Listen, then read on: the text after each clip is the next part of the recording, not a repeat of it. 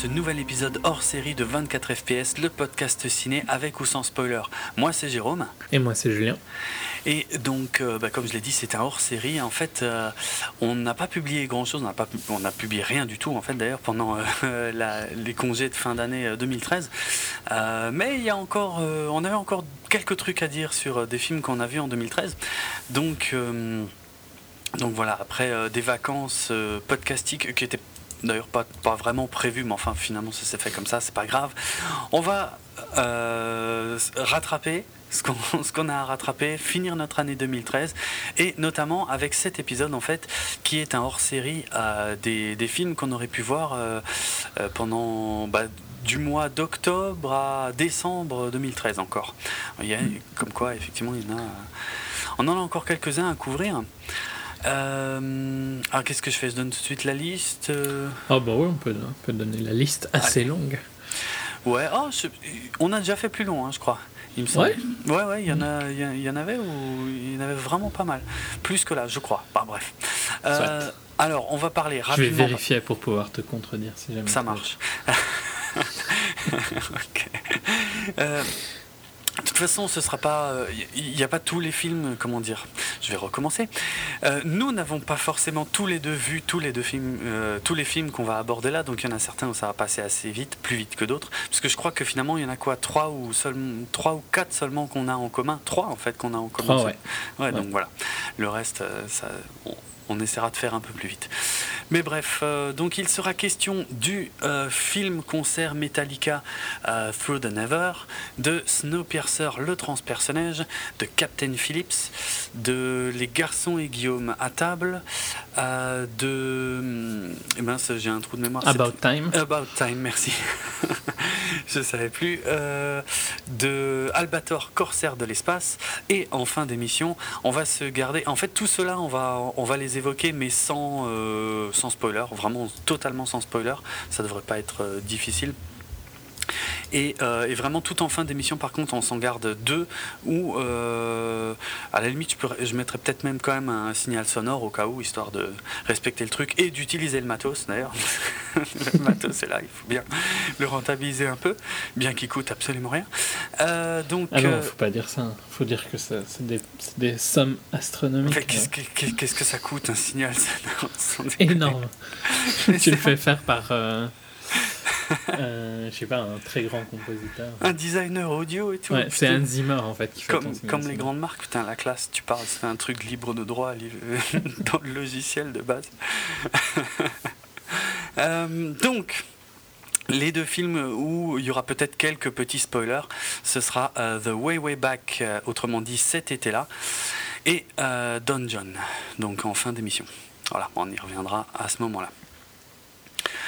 Euh, eh ben écoute, euh, on va pas trop perdre de temps, on va tout de suite attaquer. Hein. Euh, donc je vais attaquer pour le coup avec Metallica euh, Through the Never, le, le film concert événement du groupe. Alors ouais, je vais essayer d'expliquer un truc, ça va vraiment pas être évident. J'ai beaucoup réfléchi en fait depuis que j'ai vu le film parce que mine de rien, il était sorti le 9 octobre en fait, il est sorti en France. Et euh, depuis que je l'ai vu, je, me demandais comment je vais pouvoir expliquer ça. Parce que comme je l'avais dit dans un épisode il y a très longtemps, euh, il y a deux sortes de personnes sur Terre. Les métalleux et les non métalleux. non, mais en un t-shirt avec ça? C'est vrai que je, devrais, je, devrais, je devrais m'en faire faire en fait. Non, mais après, enfin, ça risque. Le problème, c'est qu'il y en a qui risquent de le prendre sérieusement. Euh, euh, non, mais en fait, ouais, là, ce qui est problématique, c'est qu'il y, y a, une chose que, que je vais essayer d'expliquer qui est vraiment pas évidente à expliquer. En fait, c'est justement le statut de Metallica euh, auprès de la scène métal, en fait. Parce que je pense qu'auprès du grand public, enfin, tu me contredis hein, si je dis n'importe, mhm. mais euh, auprès du grand public, je pense que l'image de Metallica, c'est quand même celle d'un gros groupe qui a fait plein de choses, qui a, qui a pas mal de succès, enfin, qui s'en sort bien, quoi, on va dire, dans l'ensemble. Ouais, ouais. relativement positif. Je pense que le, le comment dire, le l'épisode Napster de 1999 est largement oublié maintenant du, du grand public. Euh, je pense aussi parce que l'épisode Napster, c'était quand même. C'était à une époque où Internet était quand même fortement différent de ce qu'il est maintenant. Ouais, grave, grave. Ceux qui se rappellent de Napster déjà sont quand même dans la minorité, je pense. Hein, aussi, ouais. Qui ont vécu Napster, tu vois. Enfin, toi, t'étais dans l'époque Napster? T'avais Napster à l'époque? Je n'étais pas encore trop sur Internet. J'ai jamais utilisé Napster, pas parce que j'étais pas sur Internet, au contraire, à cette époque-là, j'y étais à fond, mais euh, uniquement parce que j'étais sur Mac. Il n'y avait pas de Napster sur Mac. mais, mais c'est déjà, ça remonte déjà quand même assez loin. Hein. Ouais, ouais. Ouais, c'est la fin des années 90, euh, Napster. donc, c'était pas. C'était toujours l'époque des 56K et tout ça, c'était pas, pas encore en haut débit. Ah, pour ceux qui n'auraient aucune idée de ce que j'évoque là, en fait, en gros, pour faire très rapide et très simple, en 99, Metallica en fait a, été le premier groupe à prendre position publiquement contre Napster et contre la, menace que pouvait représenter Napster. Donc Napster, c'était du peer-to-peer, hein, du partage de, piratage de musique, pour dire les choses clairement. Et c'était un des premiers gros, on va dire. Et euh, Metallica a été le premier à, dire euh, ouais, c'est pas normal, c'est du vol, machin, c'est illégal. Et, et du coup, ils se sont pris un backlash colossal dans la gueule où euh, ben, euh, Napster c'était enfin Metallica était devenu euh, l'espace de quelques années vraiment le comment dire, les, les, pires opposants à la liberté d'expression, à la liberté de partage, à la liberté de tout ce que vous voulez. Enfin bref, ils l'ont payé très très cher en fait. Peut-être même beaucoup plus cher qu'ils le méritaient, même si, voilà ils ont des caractères euh, justement qui ne sont pas toujours euh, appréciés de tout le monde. Et c'est ça en fait que, qui, est extrêmement difficile à expliquer que pour, les gens qui connaîtraient pas en dehors de la scène métal en fait qui connaîtraient pas l'image ou le ressenti que peut avoir Metallica mais euh, en fait je, dirais que le, par, le, ouais, le parallèle le plus simple que j'ai trouvé c'est Apple plus ou moins tu vois. C'est-à-dire les fanboys et les haters. C'est-à-dire que autant tu vas avoir des fanboys mais, mais qui vont aller beaucoup trop loin en fait dans le qui vont être tellement fanboy que ça va en être hyper abusé. Et, et les haters qui est pareil euh, ça, va être encore plus abusé presque tellement tellement ils s'attaquent limite à des, à des chimères ou presque à des légendes par rapport à Metallica tu vois et plus qu'à des, qu'à des faits. Mais je peux faire un troll facile. Hmm? Tu préférerais pas le comparer à Windows parce que au moins le produit serait un peu moyen tu vois. Non non, alors là, je suis pas d'accord. Alors ça, je peux pas te laisser dire ça. bon, c'était très facile, je suis non, mais alors. Euh, non, en et là, j'ai trollé et Metallica et Windows en une fois. Hein. C'est bien, non? C'est Ouais, c'est pas moi qui te. pas, pas pour Metallica, en tout cas. Parce que justement, moi, ma, position, elle est complexe parce que euh, euh, moi, je fais partie des gros fans de Metallica, mais sans être, sans me considérer comme fanboy, tu vois, comme pour, euh, comme pour Apple finalement. Or, euh, ben, pour un fanboy, je suis un hater, et, pour un hater, je suis un fanboy. Donc, euh, il n'y a pas de juste milieu. Donc, c'est très difficile à expliquer, à défendre.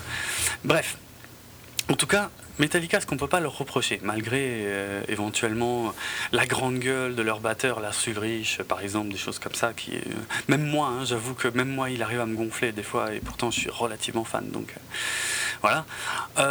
Metallica, juste aussi, enfin, je dis que je suis relativement fan, je les ai vus quatre fois en concert, et j'ai absolument tout leur live, sans compter évidemment tous les albums, enfin bref, j'ai tout.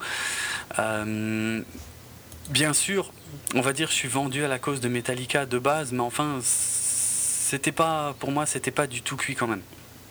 Euh, donc, ce qui était intéressant. Non, non, mais attends. tu verras, tu verras, j'ai des critiques quand même. Euh, en fait, Lars Ulrich, bon, Lars Ulrich, c'est le batteur du groupe, hein, comme dit pour ceux qui connaissent pas. Hein. C'est un peu une grande gueule, c'est un peu souvent lui qui s'attire les foudres des haters, mais et parfois a raison, parce que parce qu'il a vraiment, euh, parfois une façon de la ramener qui peut être euh, gonflante, et ça, je, ça, je l'admets tout à fait.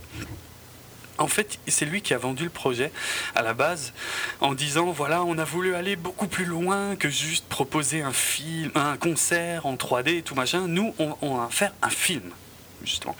Et euh, alors pour, pour moi, à mon avis, un concert déjà en 3D. Il faut savoir que ouais, l'idée de base, a priori, c'était un concert en 3D et en IMAX. Bon, l'IMAX, moi, je peux me l'accrocher quelque part, comme d'habitude, euh, parce que j'y ai pas, ai pas droit. Mmh. Hein. À part le public, c'est tellement devenu rare euh, dans nos pays, à part le public américain. Ouais, en même temps, c'est vrai. Voilà. bon, moi, j'ai aucune salle IMAX à moins de 400 bornes de chez moi, donc quoi qu'il arrive. Moi, je crois qu'il n'y en a aucune en Belgique, tout simplement. Ah ouais, en plus. je vais toujours aux Pays-Bas quand je veux absolument voir en IMAX. Ok. Euh, donc l'idée de Metallica, de Lars Ulrich a priori, euh, c'était donc d'aller beaucoup plus loin que les concerts, bah, les concerts au cinéma, hein, qu'il y, en a beaucoup quand même ces dernières années, euh, et donc de proposer un truc plus gros, plus fort, plus énorme, donc 3D, IMAX et tout. Et ils ont commencé à démarcher donc des réalisateurs à Hollywood. Il y a peu de gens qui étaient chauds pour dire les choses clairement. Et le seul, en fait, qui a été relativement motivé, c'était le réalisateur Nimrod Antal, euh, réalisateur de euh, de Predators. C'est le seul film que je me souvienne. Et les autres en fait je crois que de toute façon j'ai jamais vu. Euh, Vacancy ça c'était Motel Armored c'est un film qui s'appelle Blindé en français et puis ouais Predators en 2010 on va pas refaire la critique de Predators mais c'était je sais pas, je sais pas si tu l'as vu ouais je l'avais vu Predators c'était c'était au mieux très moyen. Ouais, bah, c'était un peu près ce que je m'attendais. Hein, ah ouais? Non. Ouais, je m'attendais pas à beaucoup mieux. C'était assez mauvais, je trouvais. Bref. Nimrod Dental, en tout cas, lui, il a trouvé que l'idée était super sympa et il leur a proposé d'aller plus loin, en fait, avec euh, carrément un aspect euh, scénarisé et un film, quoi. Pas juste un concert, mais un film. Du coup, euh, les mecs de Metallica, effectivement, ils sont partis à fond là-dedans. Au niveau de la promo, en tout cas, ils ont vendu ça comme un film. J'insiste bien là-dessus parce que ça va faire partie de ma critique. Donc, un peu à l'image de ce qu'avait ce fait Led Zeppelin il y a très très longtemps avec The Song Remains the Same. Donc, c'est un concert entrecoupé de, de, petites scènes en fait, tournées, scénarisées et tout machin. Bon, The Song Remains the Same c'était pas très bon, faut dire ce qui est. En plus, euh, c'était euh, c'était les membres du groupe qui se mettaient eux-mêmes en scène euh, entre les morceaux et c'était vraiment super cheap. Enfin bref, passons, c'est pas le sujet. bon là, ils avaient toute une ambition donc avec en mettant en avant l'acteur Dane DeHaan, le, jeune homme qu'on a pu découvrir dans Chronicle et qu'on va bientôt découvrir sous une nouvelle facette dans The Amazing Spider-Man 2. Euh, et donc, en fait, le, scénar, c'est que Metallica joue son concert et lui, en fait, il est envoyé. C'est un roadie, euh, donc euh, il est là, il bosse, il monte, il démonte, il porte des trucs, machin, pour le groupe. Et il est envoyé, en fait, tout de suite en début de concert, chercher un truc en ville, un truc super important dont le groupe a besoin. donc voilà, c'est un peu le fil rouge, on va dire, qui relie. Qui, enfin, qui, intervient régulièrement pendant le, film concert. Alors maintenant, je vais arriver dans, dans, ma critique et je vais essayer être trop long. Euh, mais en gros, cette histoire de film, c'est une sacrée blague. Parce que. Euh, alors. Je peux pas dire, en, termes de mise en scène, tu vois, ça va, c'est assez joli, c'est plutôt chiadé. L'acteur est pas mauvais, de toute façon, il a quasiment aucun dialogue à, dire, hein. il a juste des scènes à jouer. Mais euh, au final, de toute façon, je suis pas sûr que sur les. Ah, je sais plus combien de temps ça dure, je crois que ça dure deux heures dans ces eaux-là il doit pas y avoir plus d'un quart d'heure. une heure et demie.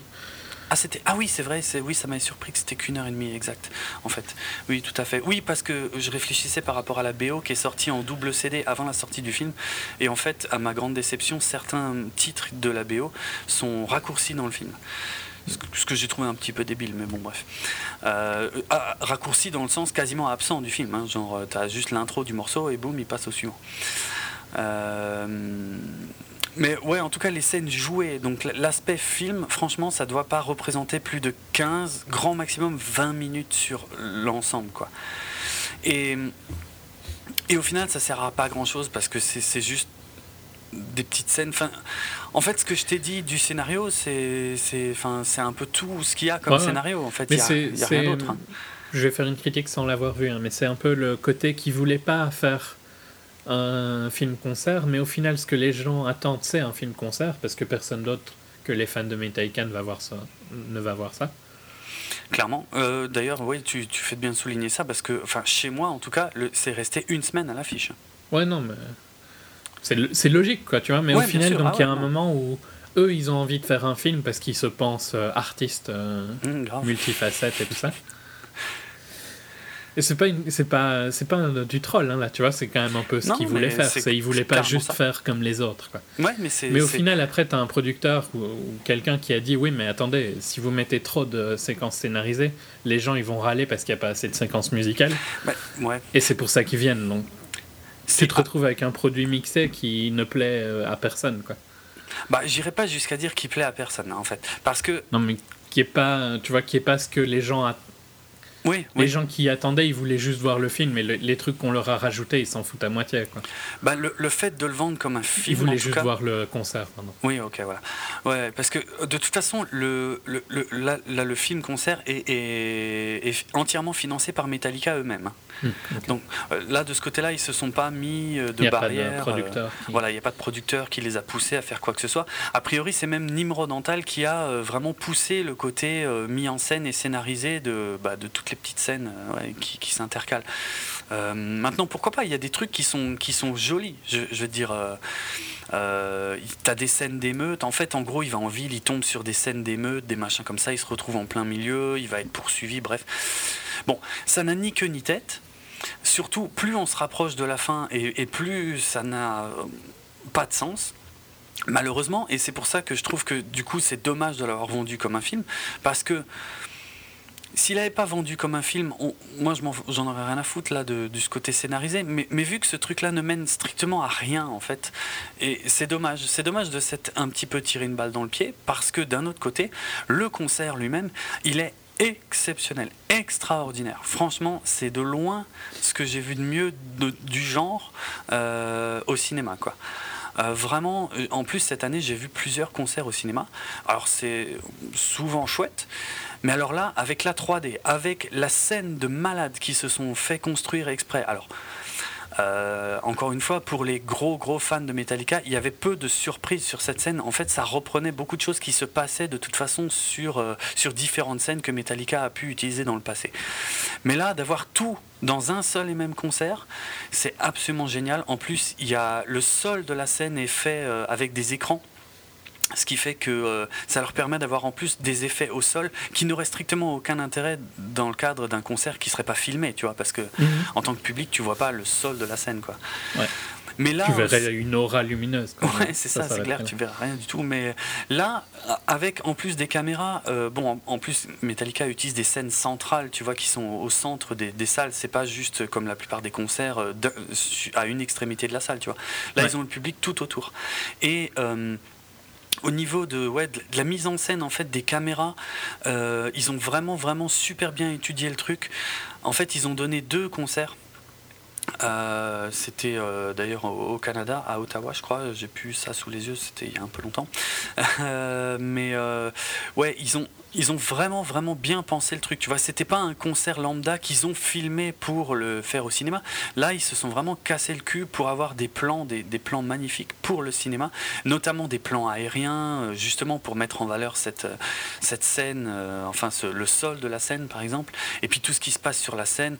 Les caméras sont parfois hyper hyper proches des, des, des musiciens.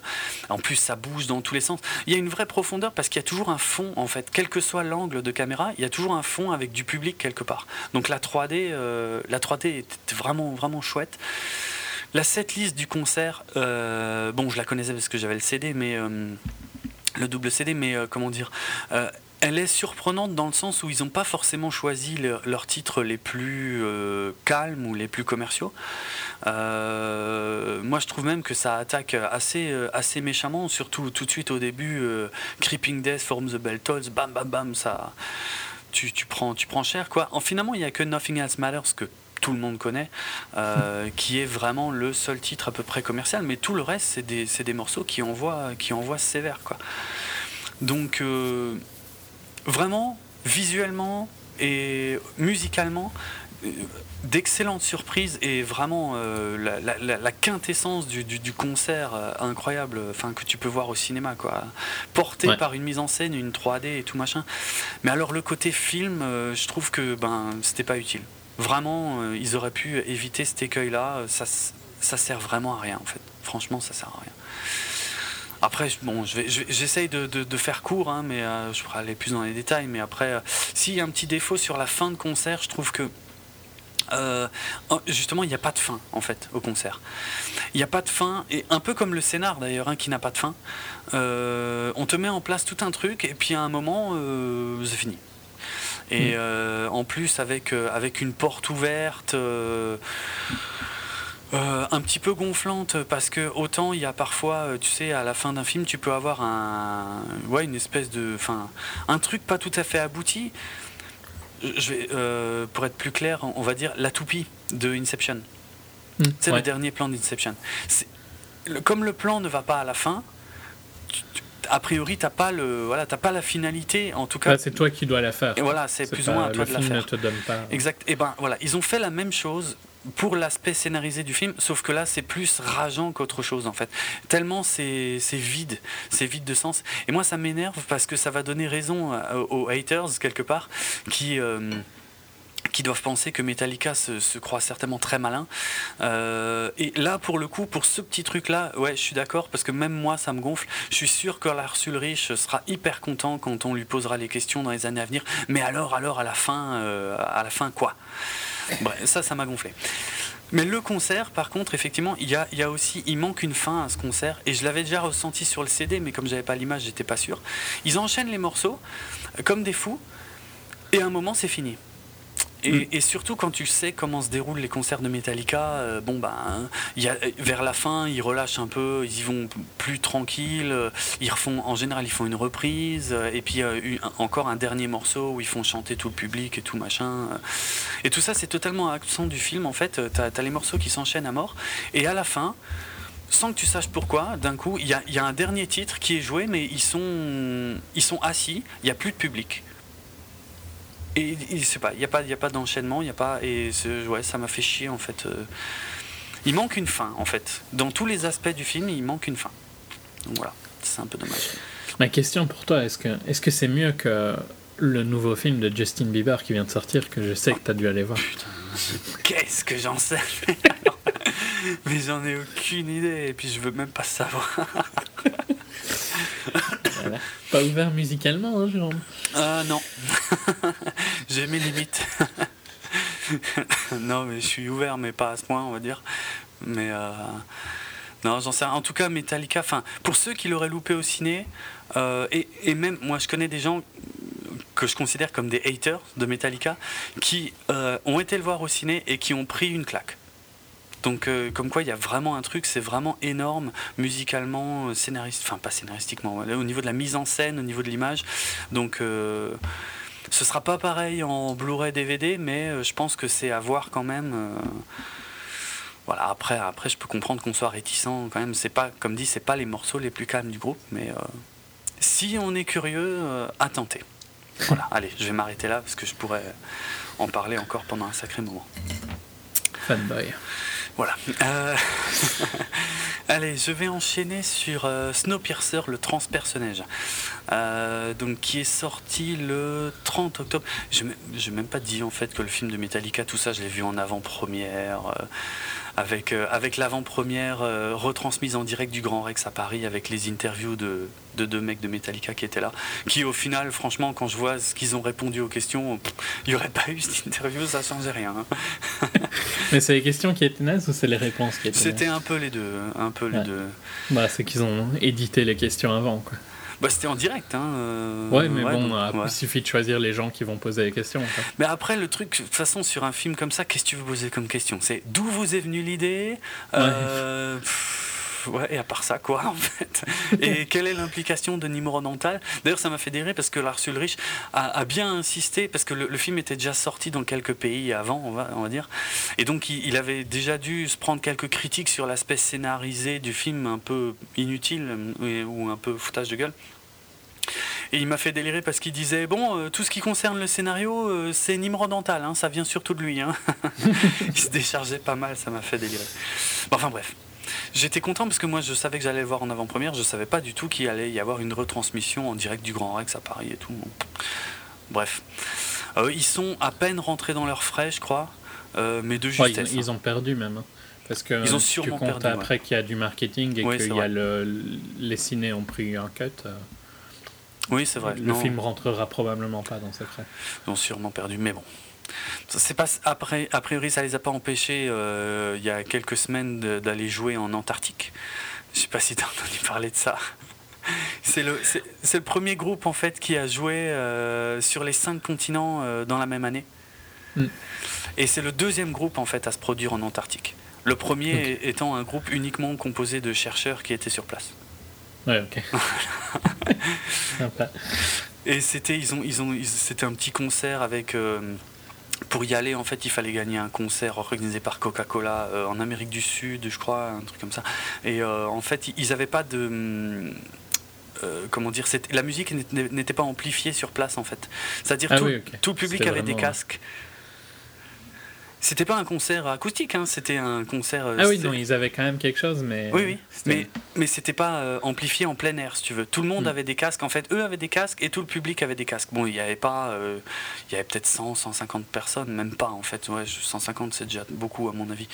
Et voilà, j'ai écouté. Enfin, on trouve les vidéos. Hein, de toute façon, elles sont sur YouTube. Ils les ont mis gratuitement et tout du concert. Et, et voilà au, niveau, visuellement, c'est ridicule de les voir jouer avec des bonnets et des grosses vestes.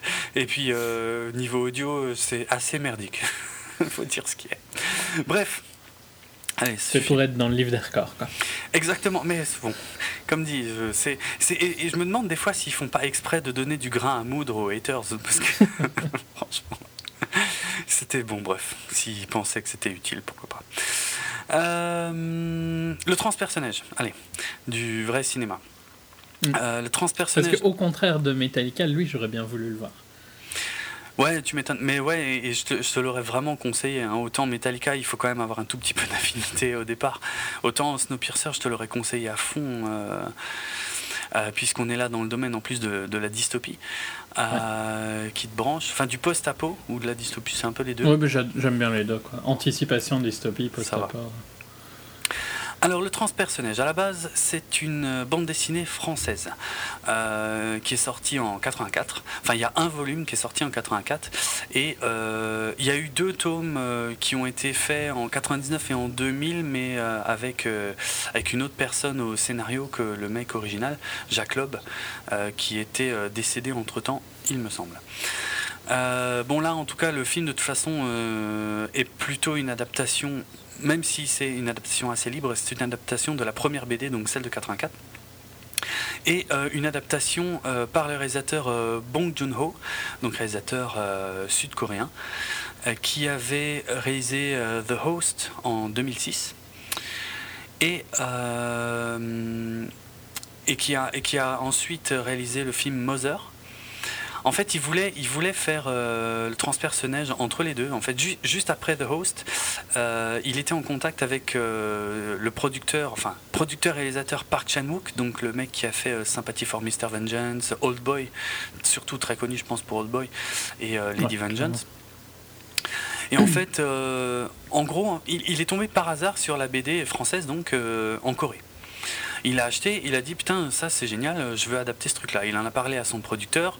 Bon a priori comme dit, il a d'abord fait Mother, mais il n'a pas abandonné l'idée et donc euh, il a donc il a, il a réalisé l'adaptation du transpersonnage donc sous le titre c'est le titre français du film, hein, Snowpiercer, le transpersonnage. euh, et avec un casting pour la première fois, en tout cas pour ce réalisateur, un casting international, puisqu'on a euh, Chris Evans dans le, le rôle principal, euh, John Hurt, John Hurt qui est un, habitué, hein, j'ai envie de dire, des, dystopies, puisqu'il euh, était Winston Smith dans le, film 1984, et il était également le président dans le film V pour Vendetta. Ça me fait délirer d'ailleurs, parce qu'il a été vraiment aux deux extrêmes en fait. Euh, il a été le plus petit dénominateur commun dans 1984 et le, plus haut de l'échelle dans euh, V pour Vendetta. Euh, Tilda Swinton, qui a un rôle assez important aussi. Le jeune Jamie Bell, qui, à mon avis, le pauvre, va rester toute sa vie attaché quand même au rôle de Billy Elliot. Puisque euh, si, tu dis aux gens c'est lui qui a joué Tintin dans le dernier Tintin, ben, je, pense que ça parlera pas à tout le monde, même si. c'est vrai, pourtant il a fait la performance capture et tout, il a, il a vraiment entièrement interprété Tintin, mais à l'écran, c'est quand même pas lui qu'on voit. Bon, tant pis. C'est ingrat, hein, les, le rôle de, de Gollum et de Tintin, c'est les deux plus marqués, je trouve, récemment. C'est vrai. Alors, euh, l'histoire du transpersonnage, c'est en, 2031, en fait, il y a toute la planète qui est touchée par une, une ère glaciaire euh, qui empêche toute vie à l'extérieur. Et tout ce qui reste de l'humanité, c'est un train. Un train qui circule, qui fait le tour du monde. Et en fait, ce train à lui tout seul, c'est un peu euh, ben, l'échelle sociale en fait à lui tout seul. C'est-à-dire que à l'avant, il y a les riches qui vivent dans l'opulence, dans vraiment le confort absolu et tout. et vraiment tout en queue du train, les pauvres qui vivent dans des conditions absolument dégueulasses. Et bah, en gros, le, film, c'est l'histoire, enfin, c'est le récit en fait du, du voyage. C'est une insurrection, hein, comment mhm. dire, une, lutte des classes euh, à l'échelle d'un train, c'est-à-dire euh, ben, ceux qui habitent au, bout qui voudraient remonter devant en fait. Euh, parce qu'en plus ceux de l'avant ben, les, les maintiennent par la force à l'arrière. De temps en temps ils viennent leur piquer des gosses en plus on ne sait pas pourquoi faire et tout. Bref ils, voilà ils, ils essaient de, c'est relativement typique comme histoire euh, de dystopie. Quoi. Ah, totalement, ouais, ouais. La lutte des classes, tout ça. C'est pas, c'est pas une critique hein, quand je dis ça, c'est juste que ah, c'est un thème typique. Euh. Ah, carrément, carrément. Euh, non, non, ouais, ouais, mais c'est vraiment, ouais, c'est marrant hein, d'avoir mis ça à l'échelle d'un train, quoi. D'un train, ouais. Mais, l'idée est sympa. C'est un peu l'inverse d'un. Est-ce que ça a été déjà fait dans des, dans des buildings ou bien bêtement dans le. Hmm. C'est le, le, Romero avant les deux très mauvais, c'était lequel encore? C'était Land of the Dead? Non. Euh... Ouais, Land of the Dead, ouais. Ouais, c'est ça, le territoire des morts, ouais. Où les, zombies, où les euh, zombies parlent et sont organisés et tout. Un petit peu, ouais. Ouais, c'est celui-là. Qui était pas top, hein, mais qui, mm. au final, je trouve, en, leur, en l'ayant revu euh, quelques fois, je trouve au final pas si mal que ça, quand tu vois après les, les deux suivants. Mais euh, pareil, il y avait un peu cette échelle de classe dans, à l'échelle d'un building, tu vois. Ouais, Parce que plus tu montais dans le building, bah, là, c'est un peu comme si t'avais mis le building à plat, quoi. Ouais, c'est clair, c'est clair. Euh, Mais l'idée, au moins, est, originale, c'est sympa. Le fait qu'il soit tout le temps en mouvement aussi. Oui, oui, bah oui, ça, ça apporte. Alors c'est d'ailleurs presque mieux exploité dans le film que ça n'est dans la BD parce que, pardon, c'est pas une, une, adaptation littérale de la BD. Parce que je les ai lus les trois BD et euh, autant la première est sympa, autant les deux suivantes, euh, j'ai eu plus de mal. En plus, je trouve que le scénario était vraiment pas clair dans les deux suivantes. On voit que c'est une extrapolation d'un truc qui aurait dû se finir en fait. Euh, en un seul première, Voilà, donc euh, ça fonctionne moins bien. Mais euh, alors les personnages ne sont pas les mêmes et, tous les détails ne sont pas les mêmes. Mais enfin, on retrouve quelques éléments à droite à gauche et ça reste effectivement de toute façon un voyage en fait à travers ce train euh, pour aller bah, le plus loin possible. Et chaque en fait, j'ai envie de dire chaque wagon est une surprise. C'est-à-dire, au, début, la, progression est assez simple. En fait, ils doivent lutter, donc ils, doivent faire face à des, à à des bandes armées, euh, à une résistance, on va dire classique et relativement attendue. Mais plus ils vont avancer dans le train, et plus ils vont arriver dans des trucs très surprenants en fait il va y avoir des enfin chaque wagon au bout d'un moment devient une surprise totale en fait. Tu sais pas du tout sur quoi tu vas tomber. Et c'est pas toujours des pièges hein. des fois c'est des choses très euh, très belles très positives. Et en fait c'est un film qui où, tu passes comme ça sans arrêt d'un truc à l'autre.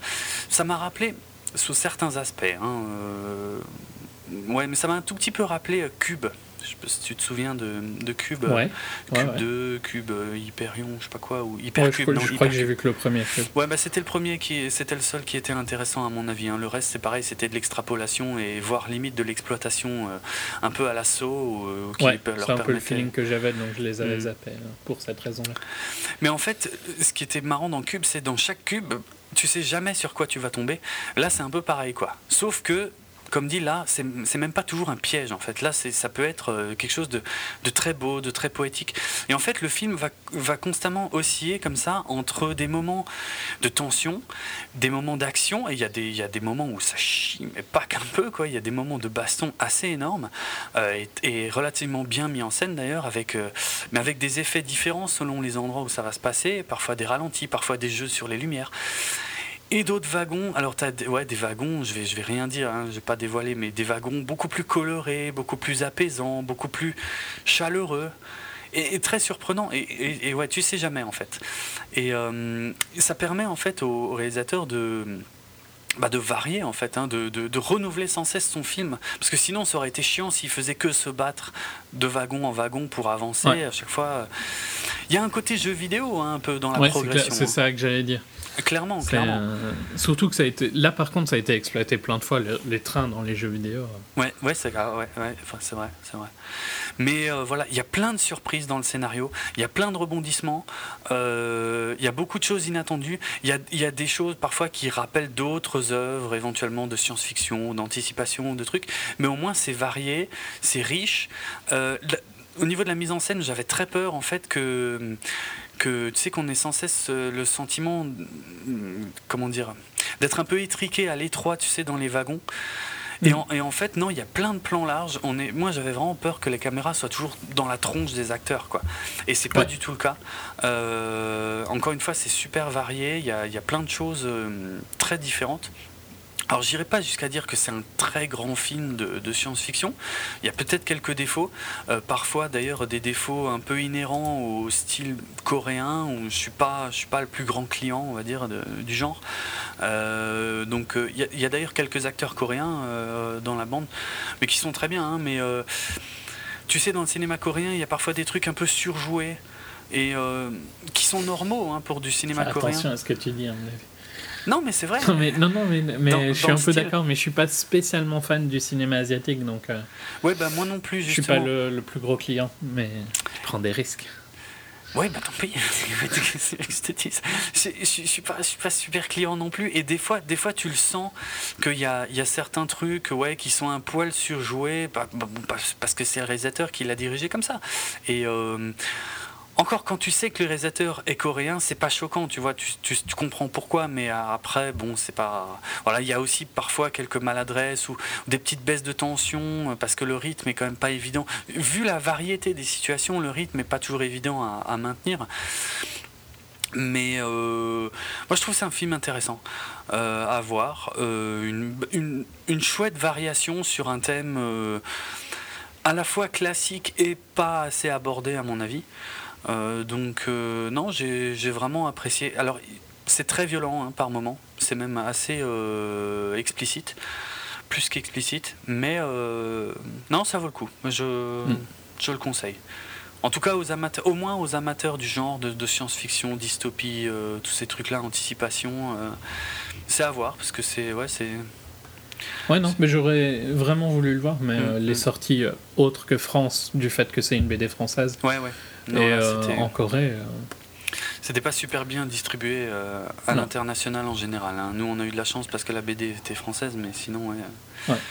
Ça, sachant que tu le sais bien, je regarde souvent les sorties de trois pays différents, donc aucun des trois ne l'a pris. Mm, mm. Donc, donc voilà pas mal à voir, à mon avis. Et, largement rattrapable en vidéo, hein, ça vaut tout autant le coup, parce que euh, il y a des effets. Alors, les, euh, tout ce qui est, bah, toutes les scènes en extérieur avec le train, euh, donc qui circule dans des paysages glaciaires et tout. Tout ça est en image de synthèse et c'est pas toujours super bien fait, on va dire. Tu vois, c'est des images de synthèse, on va dire un poil trop visible. Un peu milieu de gamme, quoi. Ouais, voilà, malheureusement. Mais, mais ça va. Ça va, Mais ça, ça, ça, choque tout de suite moins sur une TV qu'en énorme sur Exactement. un écran de ciné. Quoi. Exactement. Donc à voir, à l'occasion. Voilà, allez, on va passer à notre premier gros. Ouais. Euh, je vais te laisser un peu l'introduire parce que je parle beaucoup. Donc on va parler de Captain Phillips, le nouveau film de Paul Greengrass, qui est particulièrement connu pour avoir euh, dirigé euh, deux des le deuxième et le troisième de la trilogie Bond Je vais dire euh, trilogie. Alors j'ai toujours un doute. C'est lui qui a fait le deuxième C'est Suprématie et Ultimatum. Donc il me semble que c'est le 2 et le troisième. Ok. Après Doug Liman. Donc Doug Liman a fait le premier. Et c'est un peu lui qui a. Euh, on va dire que c'est les c'est pas le créateur ou l'inventeur de la shaky cam, mais c'est lui qui l'a popularisé. Ouais, des, a... des, scènes d'action euh, filmées de très près avec une caméra qui se coud dans tous les sens, c'est clairement lui qui l'a popularisé, malheureusement. Ouais, euh, même s'il n'est pas celui qui le fait le plus mal. Il l'a déjà utilisé dans des films euh, ça, je suis d'accord. où ça marche très bien, mais c'est clairement un peu à cause de lui que toutes les scènes d'action se ressemblent un peu de nos jours. Ouais, ouais. Dans ses autres films, euh, pour placer un peu Captain Phillips, il a aussi fait United 93 qui parlait du, du vol qui avait été hijacké par les, terroriste d'Al-Qaïda pendant le 11 septembre. Le vol Mais qui a été repris par, euh, par ses passagers. Ouais. Mhm. Et qui s'est craché dans un champ, je sais plus trop où. Euh. C'est celui qui allait vers, euh, vers le Pentagone, non Ou un truc du style. Il, allait vers Washington, je crois, ouais. Je crois. Ouais, enfin, c'est celui qui s'est craché dans un champ grâce à ses passagers. Mhm. Et donc là, Captain Phillips, bah, il prend l'histoire il se base sur un roman écrit par Captain Richard Phillips qui a été qui a eu son bateau hijacké aussi, qu'on dit Ouais, détourné. Pris en otage. détourné. Pris en otage, ouais. ouais.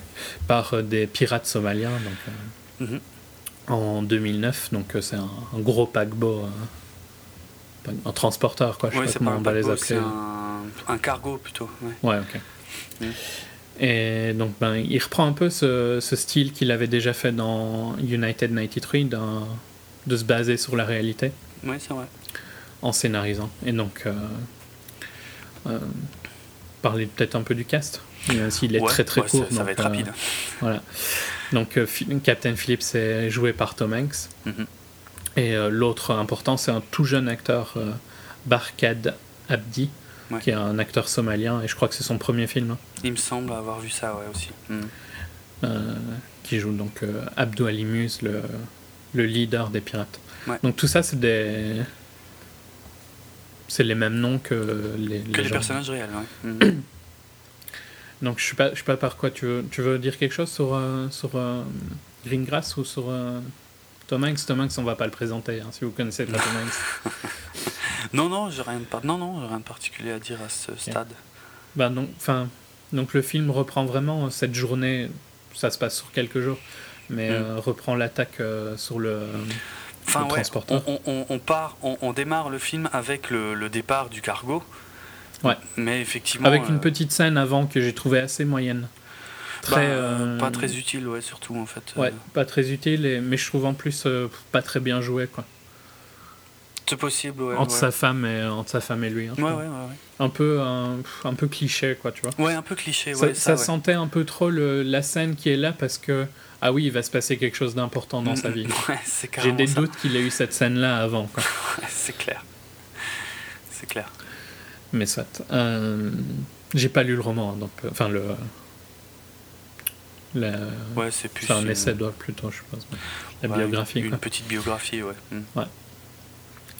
Mais donc, ouais, on, on, les retrouve sur le bateau et ils, se font, ils voient assez vite qu'ils vont se faire attaquer et tout le hmm. reste sera un peu euh, gérer cette attaque. Donc, sans spoiler de trop, vous, vous doutez bien que s'il a été écrit par le capitaine, il s'en est sorti ouais, voilà. à la fin du, du truc. Hein c'est clair. Mais donc on verra vraiment euh, toute la, la, résolution de, de la prise d'otage bah, ça. Il y a deux parties pour moi dans le film. Hein. Il y a quand même deux parties vachement distinctes. Encore une fois, en essayant de ne pas trop révéler, mais il y a, il y a une première partie où euh, bah, le capitaine Phillips est euh, bah, capitaine de son bateau, quoi. Il est, il est aux commandes et il fait tout ce qu'il peut pour éviter justement de se faire aborder et de se faire attaquer. Et euh, bon, et puis il y a par extension un petit peu encore tout le moment où ils vont quand même finir par se faire attaquer, mais qui, qui reste on va dire assez lié puisque c'est, bah ça reste tous les moments où le capitaine Philippe est aux commandes.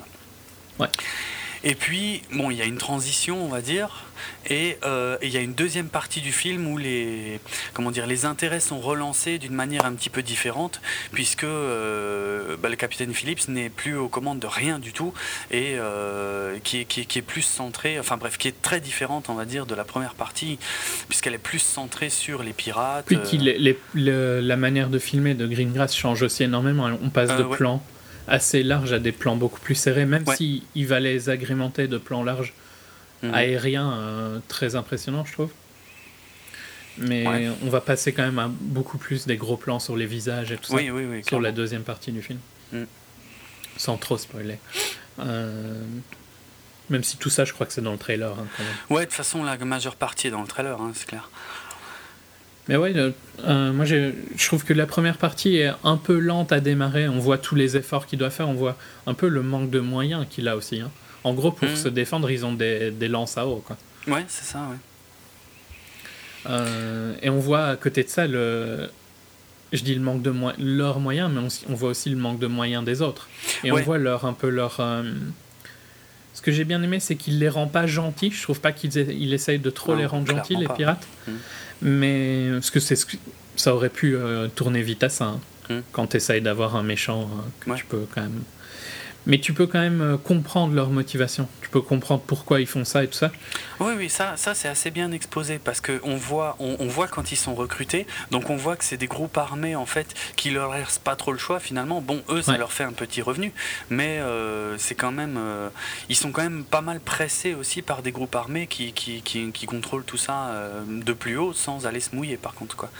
Ouais, et j'aime bien, je, je trouve que c'est ça évite le côté ah regardez les gros méchants pirates euh, c'est honteux ce qu'ils font. Hmm. alors que c'est un peu euh, par manque de choix qu'ils font ça. Et c'est peut-être du fait que j'avais déjà vu plein de documentaires sur les pirates somaliens et tout ça euh, et que c'est clairement je défends pas quand je dis que c'est par manque de choix mais si on te tue ta manière de vivre notamment la pêche et que t'as pas des masses de possibilités je peux arriver à comprendre le raisonnement qu'ils en viennent à pirater des bateaux. Mm. Et tu vois aussi, il y a un moment, euh, donc je, je dis un petit spoil du film, c'est tout petit, mais c'est pour euh, montrer le, les rôles. Il dit qu'il a, qu'il a euh, hijacké un bateau avec de l'eau à un moment. Il raconte à, Phillips qu'il a eu une somme énorme d'argent, tu vois, pour ça. Ouais, et euh, tu vois que cette somme-là, et je pense que tu vois que cette somme-là, il n'en a pas vu euh, un euro. Non, c'est clair. C'est une somme, je sais plus combien, c'est en millions d'euros. Ouais, ouais. Et euh, il a mm, rien, mm. quoi, de ça. Donc on voit bien que c'est pas lui qui profite. Tout à fait. Bah Mais malgré tout, je trouve, en essayant de, de, mettre, de les rendre humains, il les rend pas non plus appréciables. Il reste violent et tout ça mm, tout au long du film, quoi. Ouais, violent, déterminé. Euh. Ouais. ouais. Alors, bon, moi j'ai plusieurs problèmes avec ce film. Hein. On, va, on va essayer d'aller un peu plus loin dans la critique parce qu'on. Ouais, non, mais je parlerai de, un peu, de la, peu plus de la deuxième partie, mais je te laisse. Euh, bah ouais, alors je vais faire déjà la première partie. Bon, il y a différentes choses qui m'ont gêné. Euh, bon, ça on, va essayer de pas être trop long là-dessus, mais euh, j'ai trouvé que au début du film, en fait, et, je suis sûr que c'est pas un hasard, mais avant l'attaque, euh, c'est-à-dire du départ du bateau jusqu'au premier signe d'attaque, je trouve que l'accent est beaucoup, beaucoup trop mis sur la compagnie euh, Maersk, en fait, qui est donc l'armateur hein, du, du, bateau. Donc là, c'est le Maersk Alabama. et putain, ça m'a saoulé comme t'as pas un plan où t'as pas le logo Maersk en fait. Et, comme par magie, à partir de l'attaque, il y en a plus. On voit plus Mersk en fait, on voit plus le nom. On le voit trop au début, on le voit plus après. C'est c'était trop mal équilibré pour que ce soit un hasard et ça m'a fait chier. Bref. Ah, tu le vois quand dans quelques, enfin ah, je vois pas. trop ce que tu critiques en quand fait. Il, quand il quitte le port, mais t'as ouais, pas... on voit souvent le Marx, Marx écrit, ouais, je suis d'accord. Mais, ça n'arrête pas. Euh, genre, genre, il peut pas faire un plan sans le logo euh, de la compagnie, quoi. Mais une fois mais en même temps, c'est un peu le fait qu'il y a ça sur tous les conteneurs, il y a ça sur le bateau, euh, c'est écrit en énorme et tout ça, tu vois. Ça, je suis d'accord et ça, je, je comprends. Mais le truc, c'est qu'il y a quand même des moments où j'avais vraiment le feeling qu'il a choisi ses plans pour pouvoir avoir toujours au moins un gros logo Maersk visible, tu vois. À partir du moment où je le ressens ça, ça commence à me faire chier. Ouais, je suis pas. Enfin, je vais défendre sur le fait qu'à mon avis, à partir du moment où il faisait un plan large, il avait le logo. Oui, quand, il, non, mais quand il fait des plans larges, il a, là, là, je suis d'accord, il est obligé de l'avoir. Mais c'est quand même beaucoup trop insisté. Parce que tous les conteneurs n'ont pas le logo Maersk. Et pourtant, euh, au début du film, il se démerde pour, pour en avoir toujours au moins un d'affiché. Et je te promets, si tu regardes bien, à part, parce que moi j'ai été très attentif à ça justement dès le début du film, puisque ça m'a fait chier. Après, une fois qu'il y a l'attaque, il n'y a quasiment plus aucun logo Maersk. Comme si euh, comme dans une pub, si tu veux, il faut pas que le logo, faut plus que le logo soit associé à partir du moment où ça commence à devenir négatif, tu vois. Ouais, mais, c'est là où j'ai du mal à, avoir l'intérêt. Enfin, Merckx n'a pas fait du, du product placement pour ce film-là, tu vois. Bah, Il sort pas. Ah, pour moi, non. Ah, Il sort pas glorieux hein, de ça. Et en plus, ils ont eu pas mal de problèmes avec. Euh, ah, les problèmes, ça, on y viendra plus tard. Oui, c'est vrai qu'il y en a. Mais pour moi. non, non, non, mais je veux dire, juridiquement parlant, ils ont eu plein de. Il y a eu des procès et tout ça. donc je vais pas rentrer dans plein de détails, mais je suis pas sûr qu'ils ont spécialement envie d'être liés et s'ils ont le droit d'être liés et tout ah ça. Non, mais, ah, ah, ah, non, mais s'ils voulaient pas être liés, il y avait moyen de, de, filmer beaucoup de plans sans faire autant ressortir les logos Maersk. Non, mais, que mais je pense que c'est plus une volonté de Greengrass qu'une volonté de Maersk. Ah, ça peut-être. Ah oui, ok, ok. Ouais. Donc c'est pas du c'est pas de la, du marketing pour eux, tu vois. C'est euh, c'est Greengrass qui voulait mettre le point sur euh, ça. C'est bizarre quand même. À mon avis, si Merck n'était pas d'accord, on l'aurait pas autant vu. Mais bon. Hmm. Bref. Ils ont pas le choix, non, pas... sur ce genre de. Ouais, je suis pas sûr. Hein. C'est quand même leur image là qui, est, qui se joue. Hein. Ouais, mais c'est l'histoire de quelqu'un, donc. Euh, ah ouais. Ouais. Je sais pas. Je sais pas. Je sais pas la légalité. Je mais saute. Presque sûr que s'il le voulait, il pourrait demander à mettre un nom de compagnie fictif. Hmm. Bon bref, c'est pas c'est pas ma plus grosse critique. Euh, bon, j'ai une critique a posteriori, on, on va dire celle-là, elle est moins euh, cinématographique, c'est que après, euh, en fait, en gros, pour être tout à fait franc, moi, c'est pas un film que j'aurais été voir si, euh, si tu m'avais pas invité à, à y aller. Euh, parce que ça m'intéressait pas. Et en fait, quand je l'ai vu, et du coup, je m'étais pas du tout renseigné dessus. Et en fait, j'étais pas sûr si c'était vraiment une histoire vraie, en fait, quand je l'ai vu. Parce que dans le film, à aucun moment c'est marqué. Autant c'est marqué sur les affiches, mais j'ai pas, j'avais pas fait gaffe aux affiches. Mais dans le film, jamais c'est marqué. Et ça m'avait surpris d'ailleurs, euh, parce que j'ai eu le doute du coup pendant tout le film. Après, je me suis renseigné, ok, c'était une histoire vraie.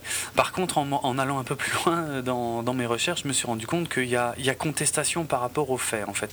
C'est-à-dire que dans le, autant dans le film, en fait, on voit que Philips euh, leur fait faire des exercices de sécurité réguliers, qui les emmerdent d'ailleurs, hein, euh, qui, mhm. qui, fait verrouiller certains trucs, enfin, qui fait même des inspections et tout. Autant dans la réalité, a priori, c'est à quasiment tout le contraire qui s'est passé. Hein. Ouais, mais là, euh, je vais dire que ça va être difficile de savoir la vérité, vu qu'il il l'attaque pour avoir de l'argent. son, son crew. Euh, ouais, son équipage. Ouais, euh, c'est vrai qu'il y en a qui ont porté plainte contre lui, voilà, pour tout expliquer. justement. Je pense qu'ils sont pas non plus très. Enfin, tu vois, à mon avis, la vérité, ça doit être un peu des deux, quoi. Ok.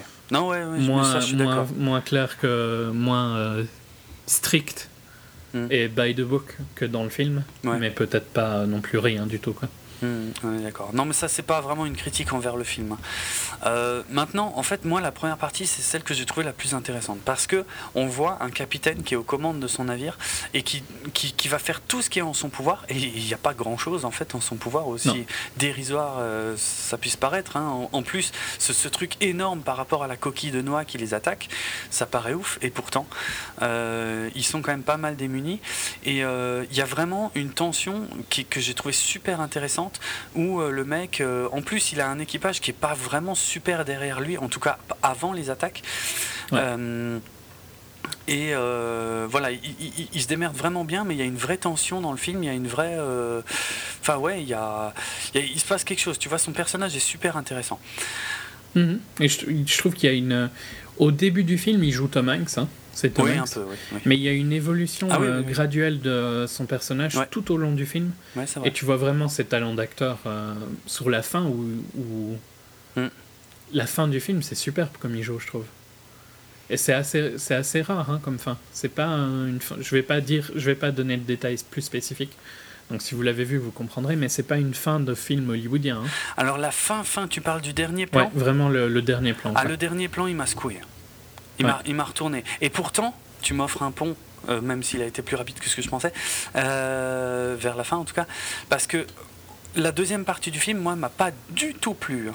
Ouais, alors que moi, j'ai bien aimé les deux parties, et je trouve que la deuxième partie, je pensais pas qu'un film pouvait être, avoir plus de tension que Gravity. Oh non. Gravity venait de sortir euh, un mois avant, hein, quelque chose comme ça, non? Euh, oui, oui, c'est dans ces eaux-là, je crois. Oui. C'était assez proche. Et je trouve qu'il y a encore plus de tension dans la deuxième partie de oh Captain Phillips que dans Gravity. Dans le sens où ah je retenais ma respiration euh, au plus, quoi, tu vois. Il y a plusieurs choses qui m'ont gêné dans la deuxième partie. Il y a une tension, c'est sûr. Euh, mais Bon, déjà, en fait, en gros, le film fait énormément d'efforts pour essayer de, traiter les deux capitaines on va dire les deux capitaines, hein, pour faire plus mhm. simple. Non, mais il, se dit hein, qu'il est capitaine euh, à un moment. Ouais, Mousset le. Mousset le dit quand il rentre sur le bateau, c'est moi le capitaine maintenant. Oui, c'est vrai. Bon, et pourtant, pour moi, à jamais, mais jamais de tout le film, jamais ils sont à égalité, jamais. Le pirate, si tu regardes bien le film, si tu prends un peu de distance par rapport au film et que, que tu restes pas juste collé à, au moment euh, précis, eh ben, euh, Mousset, je suis désolé, il fait que des conneries. Il est jamais, il a jamais le contrôle de la situation, jamais.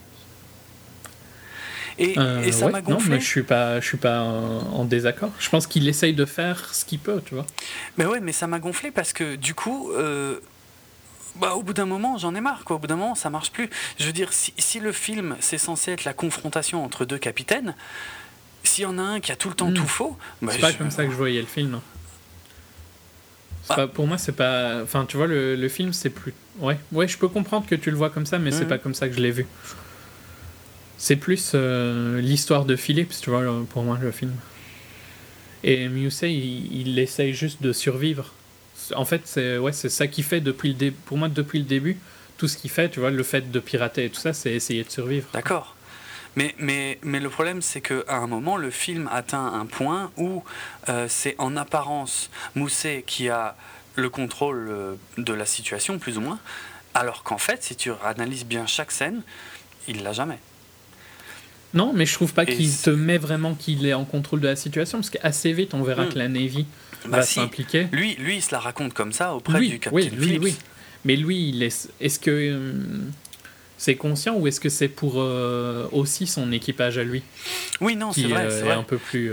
De là, là, là où je suis d'accord, c'est que de toute façon, je le voyais pas faire autre chose dans cette situation. Tu vois, il peut pas abandonner, on va dire. Sinon, sinon l'histoire était quelque part moins intéressante. Enfin, il n'y avait pas quoi. Qu'est-ce que tu veux qu'il fasse, quoi? Il essaye de faire ce qu'il peut faire. Euh, ouais, mais il y a un moment. Du mieux qu'il peut, tu vois. Il y a un moment où il devient vraiment gonflant et vraiment con. Et, euh, et moi, ça m'a, sorti du film, tu vois. J'en avais marre. Je me disais, bon, c'est bon, de toute façon, il a tout faux. Il a tout le temps tout faux. Euh, même quand il essaye, il, a, il a toujours tout faux. Donc pour moi, le film ne fonctionnait plus. Et en plus, comme tu le dis, il y a la Navy qui débarque. Mais alors, la Navy, franchement, attention, hein, genre. genre à deux destroyers. ah ouais, mais genre, ouais, c'est ça, genre, attends, deux destroyers et un, euh, comment, et un porte-avions en, en, soutien. Ouais. Donc le porte-avions. Et, le, le, plan, enfin, moi je trouve que le plan qui est dans, les, dans le trailer, hein, donc, ouais. euh, ce plan où il y a, euh, je crois, un, destroyer, un porte-avions et un autre bateau qui est peut-être pas un destroyer, je sais pas les classes de mhm. la Navy, mais enfin, soit trois très gros bateaux, quoi. Mhm. Et euh, le bateau de sauvetage ouais. du Marx c'est superbe comme plan large. Et j'adore tous ces plans aériens qu'il fait. Ouais, non, mais ouais, il y, y, a des beaux plans, tu vois, où il se démerde justement, effectivement, pour avoir euh, une échelle euh, très sympa. Et voir à quoi.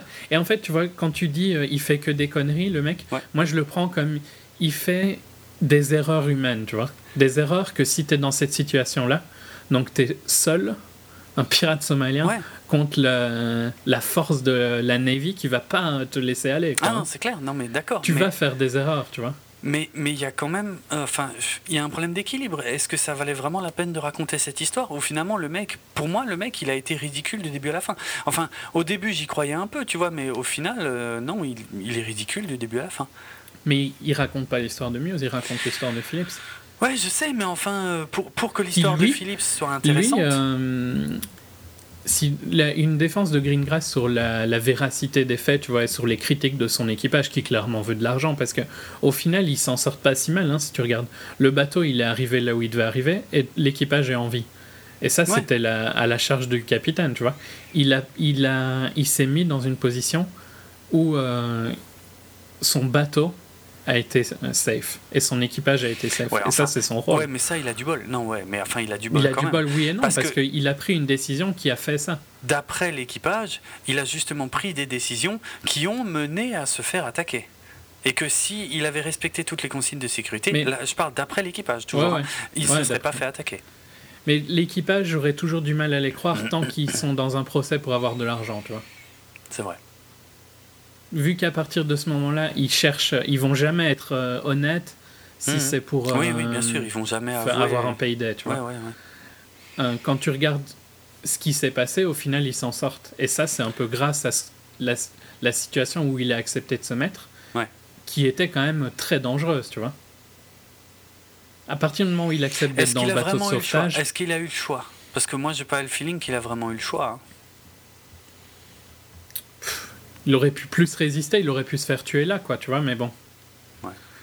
Tu sais pas, tu sais pas comment exact, on saura jamais exactement ce qui s'est passé. avec, ce sera toujours euh, à deux, deux, trucs, mais si tu regardes dans le film comment ça se passe, c'est cette décision-là qui sauve un peu le crew. Mhm. Mais d'après l'équipage, c'est pas du tout lui qui a pris ces décisions-là. Bon, encore une fois, c'est compliqué. Forcément, de toute façon, lui, il va pas écrire un livre où c'est un connard. Et eux, ils vont, vu qu'ils ont le procès, ils vont pas écrire, ils vont pas dire euh, les trucs qui défendent le mec qui sont en train d'attaquer. Voilà, mais de toute façon, sans aller jusque-là, moi, vraiment, ce qui me pose problème, c'est l'équilibre. L'équilibre des forces du film, en fait.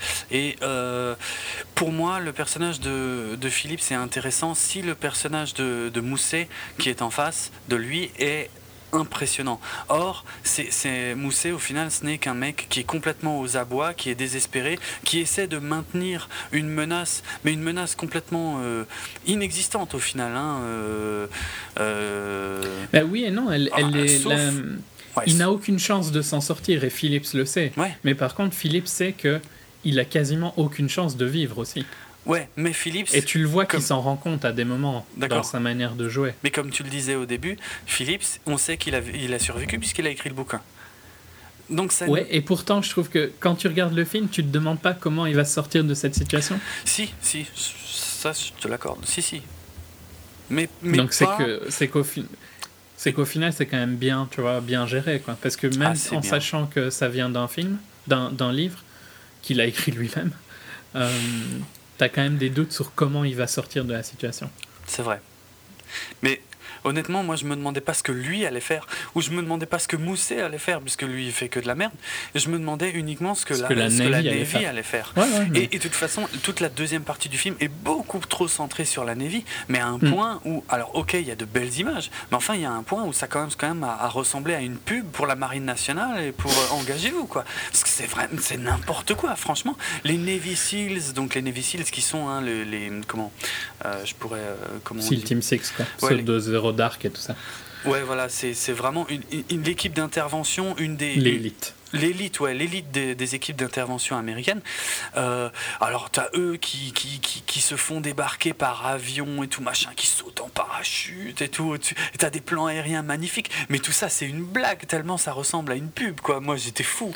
Et... Mais alors, tu pourtant, tu pas dit ça de Zero Dark, et pourtant, c'était un peu la même chose. Ah non, Zero Dark, c'est tellement plus sobre. Mais j'adore Zero Dark, hein, donc c'est pas du tout. Enfin, moi, j'ai bien aimé hein, ces scènes-là. Mais peut-être que c'est moi qui, qui suis une cible qui apprécie ça, tu vois. Je, je râle rarement euh, des côtés un peu patriotiques des films américains, à part quand c'est extrême. Là, euh, et je peux comprendre qu'il y a un côté un peu patriotique pro-armée. Là. Ouais, là, celui-là a un poil trop, tu vois, euh, quand même. Le côté un peu. on, les, on les place à des rangs de Dieu, quoi. Bah, carrément, putain, c'est abusé. Franchement. Et Mais je trouve que ça rend super bien, quoi, visuellement. Ben, Ouais, s'ils en abusaient pas autant, euh, je. Mm. Ouais, je suis pas d'accord qu'ils en abusent. vraiment, j'adore ce côté où ils arrivent, tu vois, et tu vois que la manière dont ils le filment, c'est que c'est leur boulot, quoi. Ouais, et c'était un peu comme ça dans Zero Dark. C'est leur boulot, mais là c'est comme dans une pub, quoi. C'est pas, tu peux pas croire une seconde que ce que tu vois là, ça se passe vraiment comme ça, quoi. Franchement. Le, le débarquement est un peu extrême, mais par contre le côté sur la fin, tu vois, quand quand euh, euh, sur les dernières scènes des, des Oui, quand ils mettent le plan en euh, place et tout. Et puis quand ils, Ça, c'est quand ils mettent le plan en place, quand ils exécutent le plan et quand ils, ils repackent tout, tu vois. Mmh. Tu vois vraiment qu'ils ont juste fait un truc normal pour. Ouais, ouais. Mais ça, ouais. et ça, c'est super bien ça, géré. Je, suis je vais, je vais t'accorder que le, le, saut de l'avion et tout ça, c'est un peu too much. il, y a, il y a eu un film euh, qui était, je crois, financé par avec des vrais des vrais Navy Seals. Ah bon Ah, il y avait, oui, il y a eu un film qui s'appelait Navy Seals dans les années 90. Je sais pas, c'est peut-être ça Non, non, non, il y a un film il y a 2-3 deux, trois, deux, trois ans, un truc du style. Ah, euh, euh, je sais pas, il y en a tellement. Ouais. Mais qui était vraiment, tu vois, avec des vrais Navy Seals, quoi. Ah ouais Ou avec une vraie équipe d'élite euh, mhm. équivalent. Et, ouais, je, je vais plus retrouver le titre, mais il y avait un peu ce feeling-là. Parce que là, c'était clairement un film pour promouvoir l'armée. Quoi.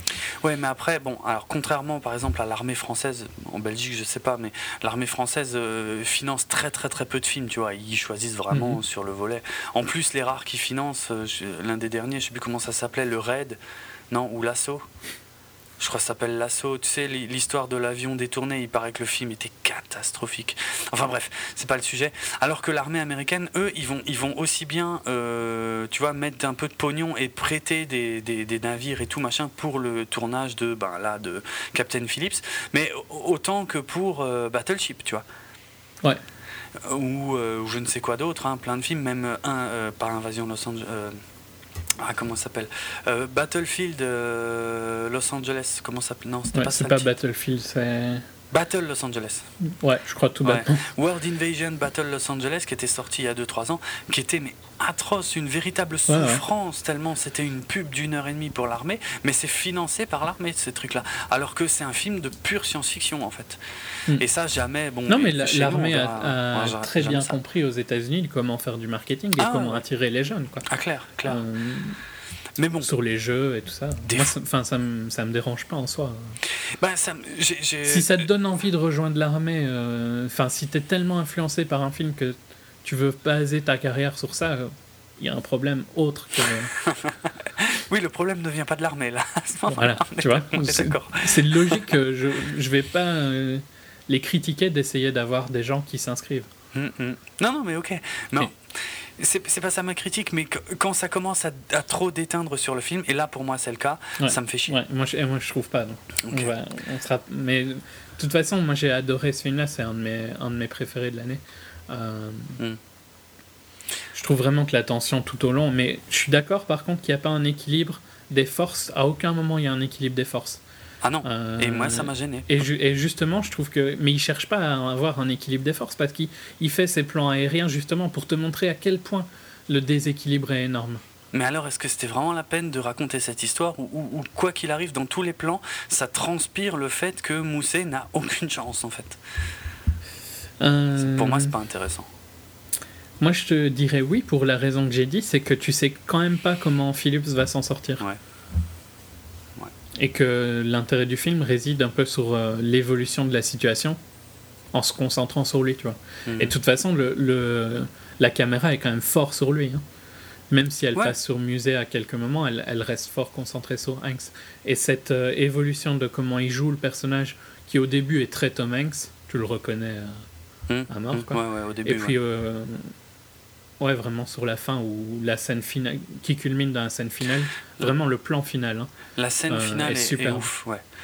Autant, autant je, commençais vraiment à en avoir ras-le-bol de toute la deuxième partie du film, euh, autant le plan final euh, sur Tom Hanks m'a secoué, m'a pris au trip et m'a secoué. Et je m'y attendais vraiment plus, surtout à ce stade. Bah non, mais c'est mais même euh, en dehors de ton appréciation du film ou non, c'est un plan qui est quasiment unique. Ah ouais, euh, ouais. ouais, ouais.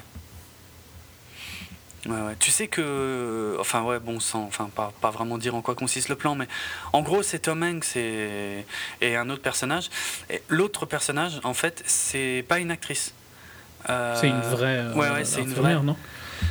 Euh, ouais, médecin quoi. Médecin, ouais, ouais c'est ça. Et, et, et, en gros, on lui a demandé. En fait, il paraît qu'ils ont dû faire deux prises de cette scène. Première prise où euh, on lui a dit ben vous faites euh, bah, vous suivez le protocole habituel en fait vous faites voilà mm. normal comme d'hab et elle a commencé la scène et elle a craqué au bout de quelques instants parce qu'elle n'arrivait pas à ne pas voir Tom Hanks en fait si tu veux et euh, bon et puis je sais pas ils l'ont un peu ils ont arrêté la scène et ils l'ont refaite et ils l'ont ils l'ont refaite d'une traite et donc c'est euh, celle qui est dans le film mais c'est vraiment saisissant quoi vraiment c'est je je m'attendais pas à ça hmm. non mais Enfin, moi, tu te doutes, je le conseille très fortement. Je pense qu'il est, il doit peut-être être toujours à l'affiche dans quelques ciné. Ouais, peut-être dans quelques salles. Je, ouais, je le déconseille pas. Hein. Je n'irai pas à dire c'est un mauvais film, mais il y a des défauts qui m'ont un peu trop hmm. gêné, qui m'ont un peu gâché. Faut, faut voir vos attentes en fait, hein, parce que On, a, on avait. Toi, tu voulais une confrontation bah entre Hanks et Muse, et moi, elle je la cherchais pas. Hmm. Et donc, euh, hmm. c'est sûr que l'équilibre des forces est, jamais présent, mais je suis vraiment certain que c'est pas ce qu'il cherchait. Sinon, il n'aurait pas fait ces plans aériens là, tu vois qui montrait vraiment ce déséquilibre, justement. Peut-être. Il serait plus concentré sur l'intérieur, hein. mais il te rappelait à chaque fois euh, hmm. qu'il n'y avait aucune chance pour Muse de s'en sortir. Quoi. Moi, j'ai juste une dernière anecdote, parce que euh, il se trouve que mm. j'ai des, des, membres de ma famille, des membres très proches de ma famille, hein, qui, qui, étaient dans la marine nationale euh, française. Et euh, après avoir vu le film, bon, tu me diras après Battleship aussi, mais c'est d'un autre ordre. je, leur ai posé des questions quand même sur ce que j'avais vu pour voir si c'était crédible ou pas. Et il y a quand même un truc là qui est ressorti de Capitaine Phillips, c'est le porte-avions en soutien. C'est une connerie monumentale. Hein. Ça, pas. Hein. Quand et quand je cherchais des, des vraies images, parce que j'ai fait une présentation sur Philips, euh, et euh, quand je cherchais les vraies images, je trouvais pas le porte-avions, je trouvais que des destroyers. c'est pas du tout surprenant parce que dans la, enfin en tout cas dans la marine française, mais a priori les tactiques grosso merdo sont à peu près les mêmes partout. Hein, c'est que euh, quand tu as, quand tu déploies un porte-avions, c'est le reste de la flotte qui est en soutien du porte-avions, tu vois. Mais t'as jamais mm. un porte-avions en soutien, ça c'est de la, pure science-fiction. Et euh, les gens à qui je l'ai dit étaient morts de rire, quoi. Tellement, tellement c'est n'importe quoi. Bref. Mais l'image. bon, euh, déjà deux destroyers. Ouais, le... deux destroyers, c'était déjà assez. C'est déjà pas mal, oui, c'est déjà beaucoup, a priori. Bon, bref. Euh... On enchaîne? Ouais. Euh, ouais, ouais, ok. Donc, euh, bah, c'est toi, je crois. Ouais, euh, Les garçons et Guillaume à table. donc, la comédie. Le succès français. Oui, c'est vrai. Oui, c'est C'est un peu le succès français de la fin d'année. La comédie euh, écrite et réalisée par Guillaume Gallienne. Alors, euh, je vais être très honnête, hein, de toute façon, je l'ai déjà dit plein de fois, le cinéma français m'emmerde au plus haut point et me désintéresse surtout euh, très souvent au plus haut point. Donc, en fait, quand j'ai vu, la première fois que j'ai vu la bande-annonce de Les Garçons et Guillaume à table, ça m'a. Je savais pas du tout ce que c'était. J'avais jamais entendu parler de Guillaume Gallienne avant, tout ça. Euh, j'écoutais pas son émission sur France Inter. La comédie française, tout ça, ça me passe vachement au-dessus, donc j'ai aucune idée de qui étaient tous ces gens. Mais la première fois que j'ai vu la bande-annonce, j'ai halluciné en fait. Je me suis dit, qu'est-ce que c'est que cet ovni complet quoi? Parce que tout de suite, mm. je me suis rendu compte que c'était lui-même qui jouait sa propre mère. Euh, et. Euh, et puis ouais, ça, avait l'air de dossier entre le tragique et le comique. Euh, ouais, un film sur, je sais pas, son orientation sexuelle. Après, je me suis un peu renseigné. Hein. Il se trouve que c'est relativement autobiographique en plus.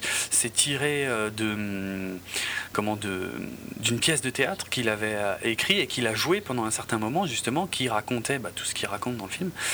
Et passé le choc initial en fait du première fois que j'ai vu le trailer, au bout d'un moment ça commence à me travailler, je me dis ça, ça a l'air ça a l'air différent en fait. Et c'est ça qui m'a euh, qui m'a poussé à aller le voir parce que c'est quand même rare que j'aille voir de moi-même un film euh, français, on va dire. Tant pis pour les, les clichés, hein, je, suis désolé, d'habitude, enfin en général ça, ça me fait chier. Euh, Alors, euh, ben, je ne veux pas être très long hein, de toute façon, mais euh, euh, j'ai assez bien apprécié dans l'ensemble, mais ça a été variable en fait pendant le film. Parce que j'ai pas été le voir tout de suite quand il est sorti, j'ai un peu attendu, et justement, entre-temps, bah, il y a eu l'énorme succès, le bouche à oreille et tout machin, comme quoi mm. c'était la, grosse comédie du moment. Et j'ai l'impression que ça a un petit peu desservi la séance à laquelle j'étais, qui est sûrement pas la seule séance qui a été touchée par ça, mais en gros, dès les premières scènes du film, euh, où euh, donc tout de suite, m'a, d'ailleurs ça m'a rappelé sur certains côtés, euh, merde comment s'appelle maintenant ce film, Bronson.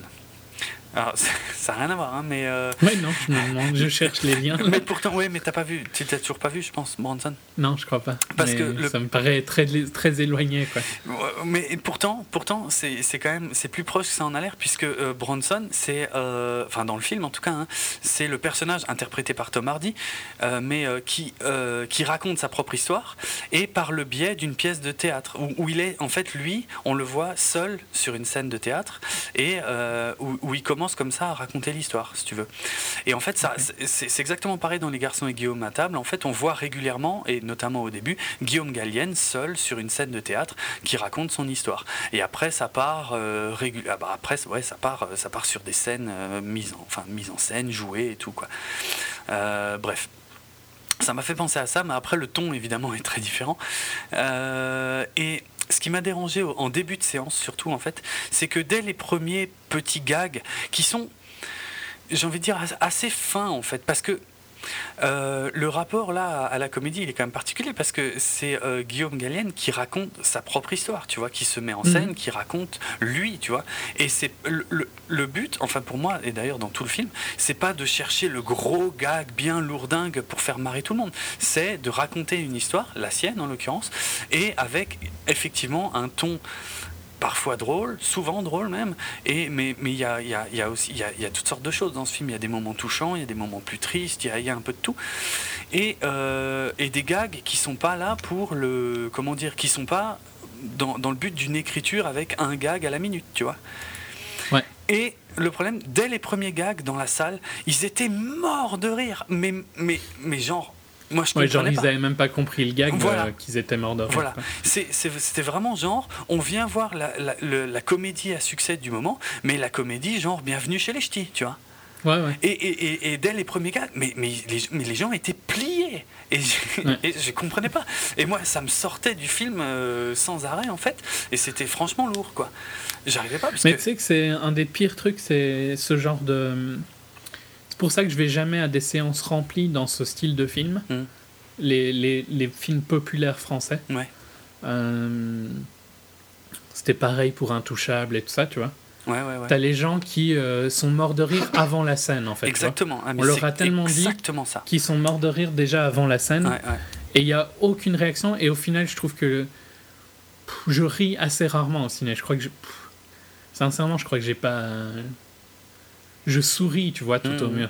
Mais je ris jamais, quoi. C'est super rare que je ris.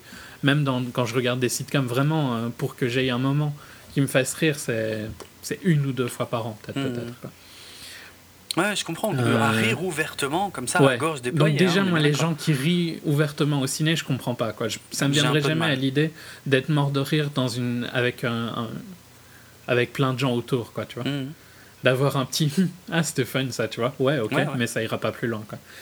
Et en plus ils le font trop vite. Ils ont même ah pas bah le temps de comprendre la scène qu'ils sont déjà morts de rire. Ouais ouais. Exactement. euh, je déteste les salles remplies pour les films français. Donc là euh, euh, les garçons et Guillaume à, table j'irai le voir. Mais j'irai le voir dans cette dernière semaine de diffusion ouais, effectivement il vaut mieux. trois. il vaut mieux. Alors du coup mais c'était la même chose pour Intouchable hein, Intouchable. Tu vois c'est ce genre de gros succès qu'au final les gens vont voir parce que c'est un gros succès, mais ils comprennent la moitié. Quoi. Ouais, c'est clair. Bah, Intouchable, j'avais eu du bol, j'ai été le voir le jour où il est sorti, tu vois, on peut pas m'accuser hmm. d'avoir suivi le mouvement ou je sais pas quoi. Le jour où il est sorti, le public était on ne peut plus neutre et euh, bah, je m'étais bien marré, ouais, parce que je savais pas. Il y avait quelques trucs sympas. Hein. c'est un peu trop feel good pour moi, tu vois, Intouchable. Hmm. Ça, c'est un peu trop bon, rempli de bons sentiments. Mais euh, il y avait des, des moments cool. Quoi. Ouais, c'est clair, c'est clair. Ça méritait pas le, le, buzz que ça en a eu, tu vois. C'était pas un chef-d'œuvre du cinéma. Non, c'était pas un chef-d'œuvre, mais enfin, c'était pas un mauvais film non plus. C'est quand même un peu grâce à ça que Omar Sy est dans X-Men. Ouais, je sais, ouais. Attends, ça on en reparlera le jour venu. Hein. Je suis curieux de voir sa prestation. Hein. J'aime beaucoup. Mais ça sent trop. Hein, euh, je crois qu'ils ont mis. Euh, on sort du HS, il n'est pas assez long. Je crois qu'ils ont mis un peu un acteur de, chaque pays, non, histoire de pouvoir chaque fois avoir une affiche. Euh, tu vois, l'affiche française, il y aura Omar Sy en gros. L'affiche. Ah, euh, c'est possible. Je sais pas, j'invente. Hein, l'affiche suédoise, il y aura euh, Alexander Skarsgård en gros. Je dis n'importe quoi, hein, il est pas dans le film. Hmm. Tu vois, j'ai l'impression qu'ils ont casté vraiment international pour que chaque public ait un acteur à aller voir, comme ça, ça augmente un peu les entrées. Oui, c'est possible, c'est possible. Il y a ça, et puis il y a, c'est aussi un peu le contre-coup de l'énorme succès de Jean Dujardin euh, aux États-Unis, euh, où euh, soudainement il a fallu caster Jean Dujardin dans les films américains. Ce qui va, on va, on va commencer là dans quelques temps à, voir les premiers films américains avec Jean Dujardin d'ailleurs, mais j'ai l'impression que sur le coup, vu le succès de Intouchable, ils ont, ils ont voulu faire pareil avec Omar Sy, mais je comme dit, j'aime beaucoup Omar Sy, il me fait beaucoup rire, mais je, après, il, est quand même moins acteur que, que Jean Dujardin. Et, ouais, Bon, on verra. On verra. Mais, euh, il me semble que. C'est un peu comme Marion, pour euh, continuer dans ce trolling US, tu vois, Marion Cotillard. Euh, elle est dans le prochain film des Frères Dardenne, tu vois. Ah Les Frères Dardenne, au niveau Award, tout ce qui leur manque, c'est à peu près une nomination aux Oscars. D'accord. Ils ont plein de palmes, euh, tu vois, ils ont tout ce qu'ils veulent, quoi. Ils n'ont pas d'Oscar. Donc, euh, y a, je trouve vraiment un, un stigmate de caster Marion Cotillard, qui est à peu près la seule actrice US, hmm. euh, la seule actrice française qui marche bien aux US. Ouais, c'est clair. Euh, dans leur prochain film, c'est qu'ils doivent avoir envie d'une nomination. Excellent. Ouais, non, mais c'est. Il y a des stratégies comme ça, hein, c'est clair. Hmm.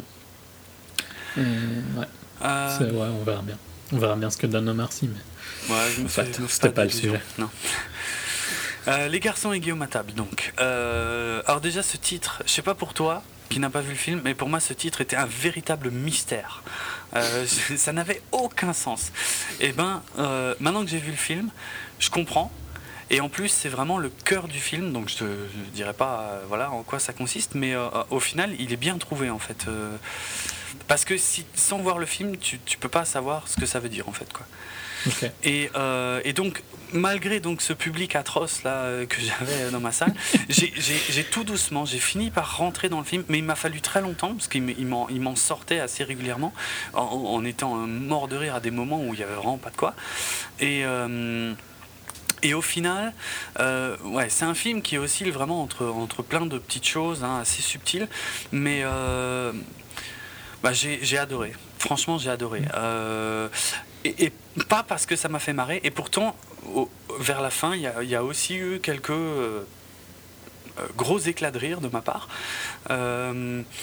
Euh, mais je sais pas, c'est la sincérité de la démarche, cette façon aussi de se mettre à nu et de se mettre en scène, d'ailleurs de se mettre à nu au propre et au figuré, hein, mais il y a, en gros, de toute façon, tu, vois que c'est pas la comédie euh, hyper calibrée, effectivement, qui, cherche à te faire marrer tout le temps avec des trucs bien lourds. Ah non, c'est pas euh, les trois frères d'eux, quoi. Ah ouais, voilà, exactement, ça n'a rien à voir. Et, pourtant, pourtant, il y a des scènes, notamment euh, quand il part en cure en Autriche à un moment, qui sont mais du, du, pur délire, tu vois, du, de, la pure comédie, quoi, à, tel point que tu te demandes si, ça s'est vraiment passé comme ça. mais c'est tellement marrant que, que ça passe tout seul. Et, par contre, à, côté de ça, tu as d'autres moments beaucoup plus intimistes, beaucoup plus graves parfois, et, euh, mais avec une sincérité en fait. C'est ça qui m'a qui m'a secoué dans ce film. C'est la sincérité totale du truc. Euh, et j'ai vraiment adoré. Je regrette d'avoir mis aussi longtemps à, rentrer dans le film en fait à choper le rythme du film, parce qu'il y a quand même pas mal de trucs où il faut s'y faire, hein, notamment le fait qu'il interprète sa mère. Au, début, c'est troublant, tu vois. Euh, surtout que ça se voit, en fait. Et euh, bon, il a dit dans des interviews, de toute façon, il ne pouvait pas imaginer qui que ce soit d'autre. Il est le seul à pouvoir faire toutes les mimiques de sa mère, donc pour lui, c'était évident qu'il était le seul à pouvoir interpréter sa mère. En plus, en plus de ça, je dois avouer que l'un des effets spéciaux qui m'a toujours le plus fasciné au cinéma, c'est quand, quand tu as deux fois le même acteur dans le même plan, en fait. Et euh, je pensais que là, Les Garçons et Guillaume à table, c'est une petite production française et tout machin. Je pensais qu'il qu'il allait avoir. C'est 8 millions hein, quand même. Ouais, bon, ouais, ouais. En fait, petite moyenne, effectivement. Mais moi, en fait, j'y allais en, partant comme quoi c'était une petite. Mais effectivement, j'ai été très surpris parce qu'il y a des tas de plans où ils sont tous les deux ensemble, enfin lui et sa mère, enfin lui et lui, quoi, euh, dans, dans, dans, le même plan, ensemble. Ils interagissent même. Enfin, euh, et, et, et, tu vois rien. Moi, c'est un, un, des effets spéciaux que je préfère parce que quand, à chaque fois que je le vois, j'essaie de chercher, j'essaie de comprendre, mais comment ils ont fait et, la plupart du temps, même dans des vieux films, parfois, hein, j'arrive pas à trouver. Si dans, enfin, je sais pas, tu regardes Retour le futur 2, à la limite, quand tu as les plusieurs Marty dans le même plan, tu vois bien que, voilà, euh, qu'ils étaient pas vraiment. Bah, tu vois, ouais, tu vois bien qu'ils essayent de. Tu vois bien, quand tu sais je pense que la première fois que je l'avais vu, ça m'avait pas choqué, mais quand tu sais, forcément, tu vois bien qu'à chaque fois, ils sont toujours dans des plans un peu arrangés. C'est ça, et ouais, et puis euh, il y, a, y, a, tu vois les coupures, tu vois quand ils sont de dos, que c'est des doublures et tout machin. Mais je m'attendais pas à ce qu'il y ait autant de plans dans ce genre euh, dans, dans, Les Garçons et Guillaume à table. Et en fait, il y en a plein, et franchement, ils m'ont tous bluffé. Mais mm. vraiment, hein, c'est euh, impeccable visuellement. Alors que c'est pas du tout un film où tu t'attends à des effets spéciaux, mais là, c'est pas des effets spéciaux visibles, hein, mais pourtant il y en a. Euh, et, euh, et puis, ouais, son récit, enfin, je sais pas, ce qu'il raconte. J'irai pas jusqu'à dire que c'est passionnant hein, comme histoire, mais c'est touchant. Et, et c'est intéressant. Et c'est tellement rafraîchissant et différent des, grosses comédies euh, bien lourdes que euh, ouais au, final j'ai vraiment vraiment adoré quand le film s'est fini ça dure je crois à peine moins d'une heure et demie. Quand le film s'est fini, j'étais dégoûté en fait. Je me suis dit quoi, déjà merde. Franchement, j'en aurais encore repris pour une heure, tu vois. Il, pourrait raconter n'importe quoi dans le même style. Euh, moi, ça m'aurait pas dérangé qu'il continue quoi. J'ai vraiment, j'ai vraiment beaucoup beaucoup aimé. Et à ma grande surprise, hein, parce que je, c'était plus par curiosité, ça avait l'air différent, ça l'est. Donc ça, j'ai pas été déçu, mais je m'attendais pas à accrocher autant. Et euh, mais encore une fois, ça n'est absolument pas la grosse, grosse comédie euh, bien, euh, bien franchouillarde que ça, que ça peut avoir l'air d'être, hein, selon certaines bandes annonces. Hein, mais c'est pas du tout ça. Quoi. C'est, différent comme film et c'est, très intéressant. Voilà. Mm. Donc je le conseille si jamais, pour ceux qui ne l'auraient éventuellement pas vu ou qui hésitaient. Ou... Je pense qu'il faut tenter le coup, l'expérience, on va dire. Non, mais j'irai le voir. C'est juste que j'ai maintenant euh, j'ai raté un peu le coche d'y aller, tu vois. C'était soit y aller euh, dès le début, soit euh, hum, hum. soit j'attends. Je préfère attendre la fin, alors ce sera plus calme. C'est pas non plus un, quelque chose qui gagne à être vu sur un très grand écran. Donc si je le vois dans une petite salle, ça ne me gêne pas. Ouais, ouais. ouais. Parce qu'en général, les, les salles réduisent au fur et à mesure. oui, ça c'est clair. Ouais, la taille des salles euh, diminue mm, au fur et à mesure. Enfin voilà, je le conseille. C'est particulier, hein, je dis pas. Ceux qui vont, qui s'attendent à une grosse comédie bien lourdingue vont être très déçus, hein, vont sûrement trouver ça complètement à chier. Euh, ceux qui vont, euh, je sais pas, voir une comédie romantique risquent d'être surpris peut-être aussi. Enfin, c'est, c'est différent. Je sais pas, voilà. Mais c'est intéressant. Ok. Ben donc, euh, on enchaîne sur le prochain Ouais, je te, bah là, je te laisse enchaîner. c'est moi. Donc, c'est le nouveau film de Richard Curtis, qui est un grand réalisateur anglais de ton style de film préféré. Ah ouais. donc, euh, les comédies romantiques. Mhm. Mais bon, il a fait les meilleures comédies, dans les meilleures comédies romantiques, si on retire des trucs comme euh, Eternal Sunshine et tout ça. Mhm. Il a fait Love Actually, Notting Hill, Bridget Jones. quatre mariages et un enterrement. Donc, euh, un très grand réalisateur du genre. Hein. Bien, tu vas être d'accord avec moi quand même. T'as vu un de ces films ou aucun? Euh, Oui, j'ai vu Quatre mariages et un enterrement, j'ai vu euh, Love Actually. T'as pas vu Love Actually? Si, quand Si, j'ai vu Love Et tu aimes bien Love Actually par exemple? Je me souviens de pas grand chose, hein. c'était sympa. Hmm. Sans plus. Enfin, moi j'aime vraiment bien ces comédies romantiques à lui. Je dis pas que les comédies romantiques c'est un genre où il y a énormément de daubes, mais les siennes sont vraiment bien. Hmm. Et donc là, euh, About Time, je sais plus comment ça a été traduit en français, mais je suis en train de chercher. Ok, donc je te laisse chercher. Donc About Time, on suit la, vie de Tim, euh, qui, euh, quand il a 21 ans, son père lui dit, son père qui est joué par Bill Nighy, donc l'excellent Bill Nighy. Hmm. Le titre français, qui est plutôt juste en fait, c'est Il était temps.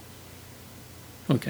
On garde le jeu de mots euh, original. Ouais, non mais j'aime pas trop le titre original, hein, il est ah, assez mauvais, Et, et l'affiche est atroce. Ah, l'affiche par je trouve qu'elle donne pas du tout envie. Non, euh. c'est clair, on dirait vraiment la comédie romantique de base. Euh, de base, quoi.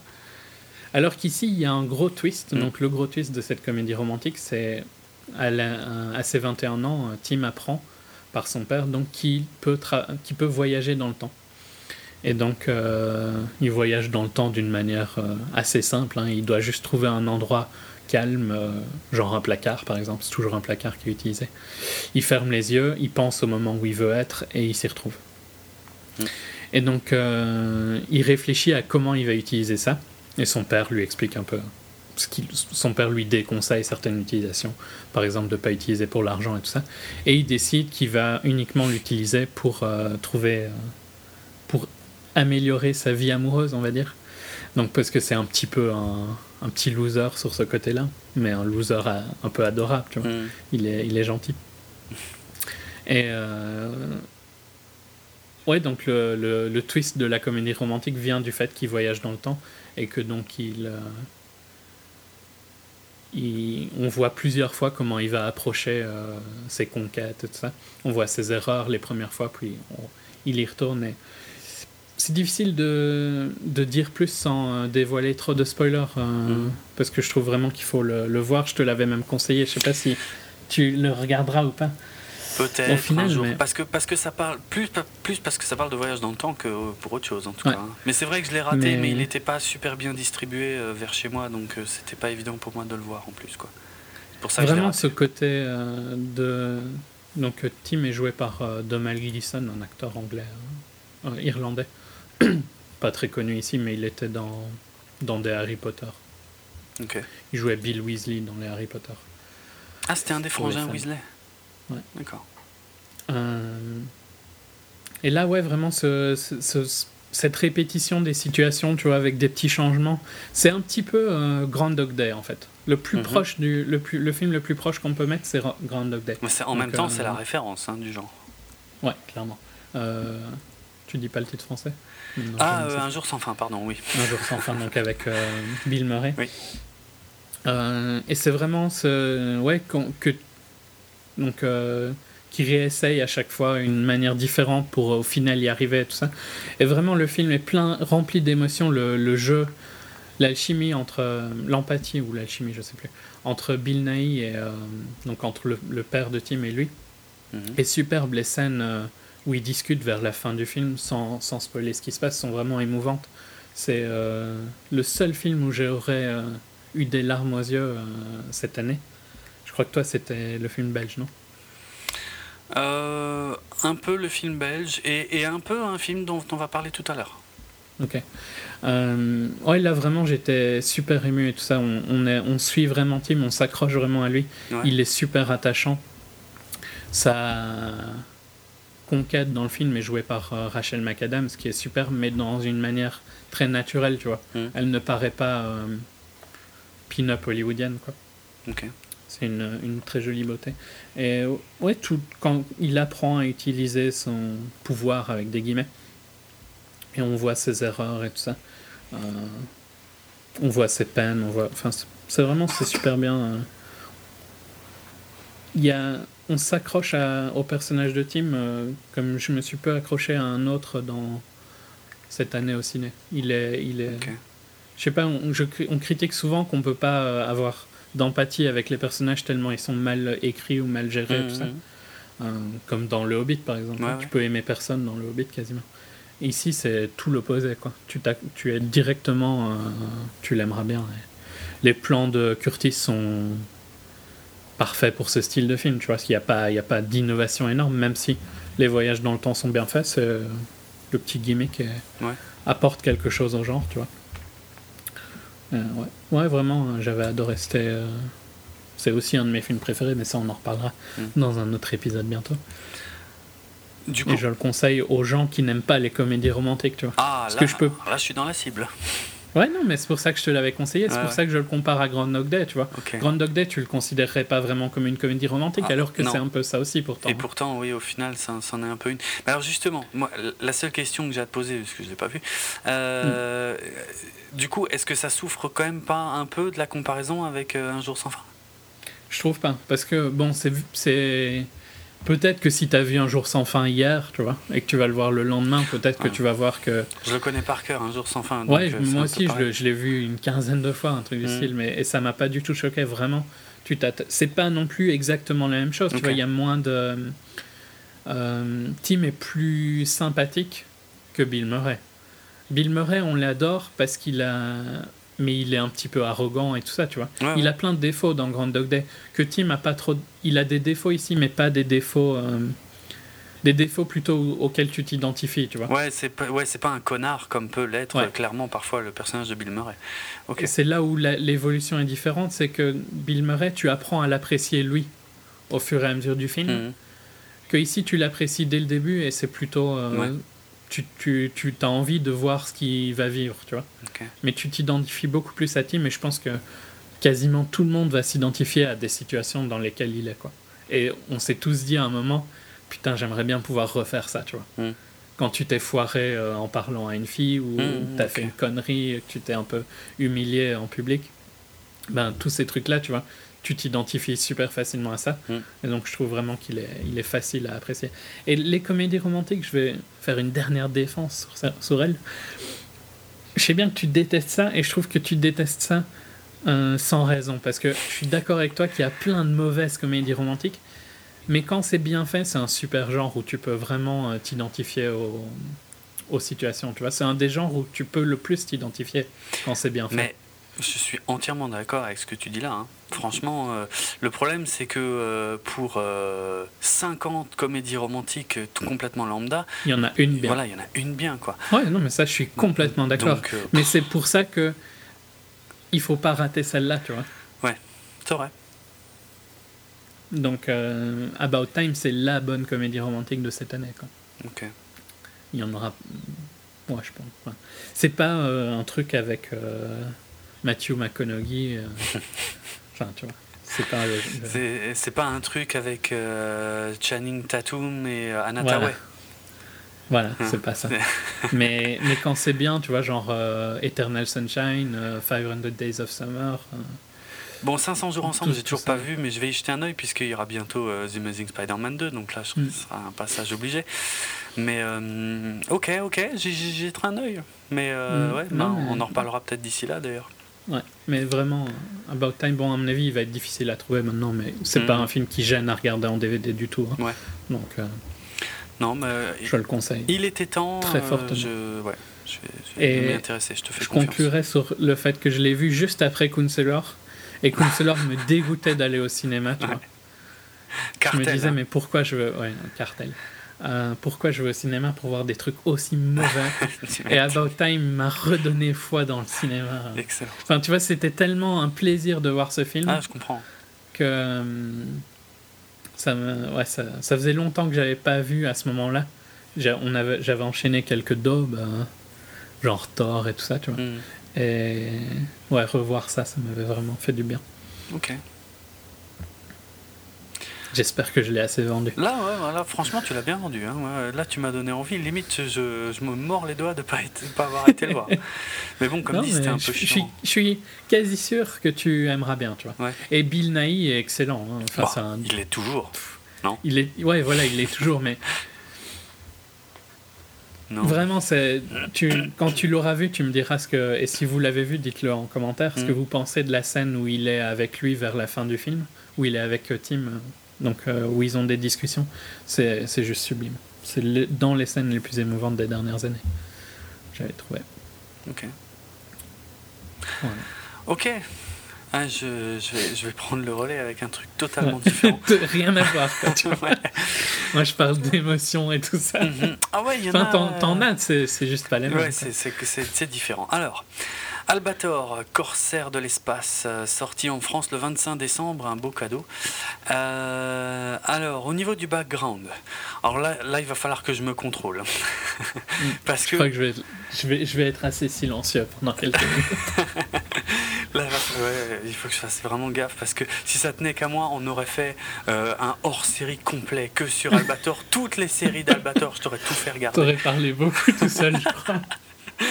bon, en tout cas, euh, je suis ultra fan d'Albator.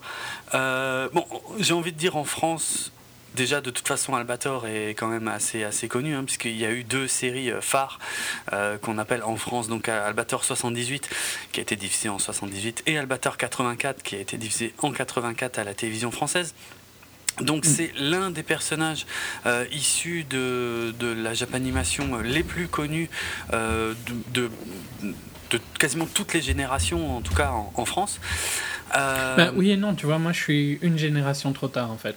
Oui. On a quelques années de différence entre nous deux et. Euh, c'est vrai que oui. Moi c'est juste un peu c'est un peu avant quoi, tu vois. C'est vrai que si t'es arrivé après Albator 84, ouais c'est déjà un bah, peu je suis, différent. Je suis né en 84 donc, ah euh, déjà. C'était un peu chaud. Ah, effectivement.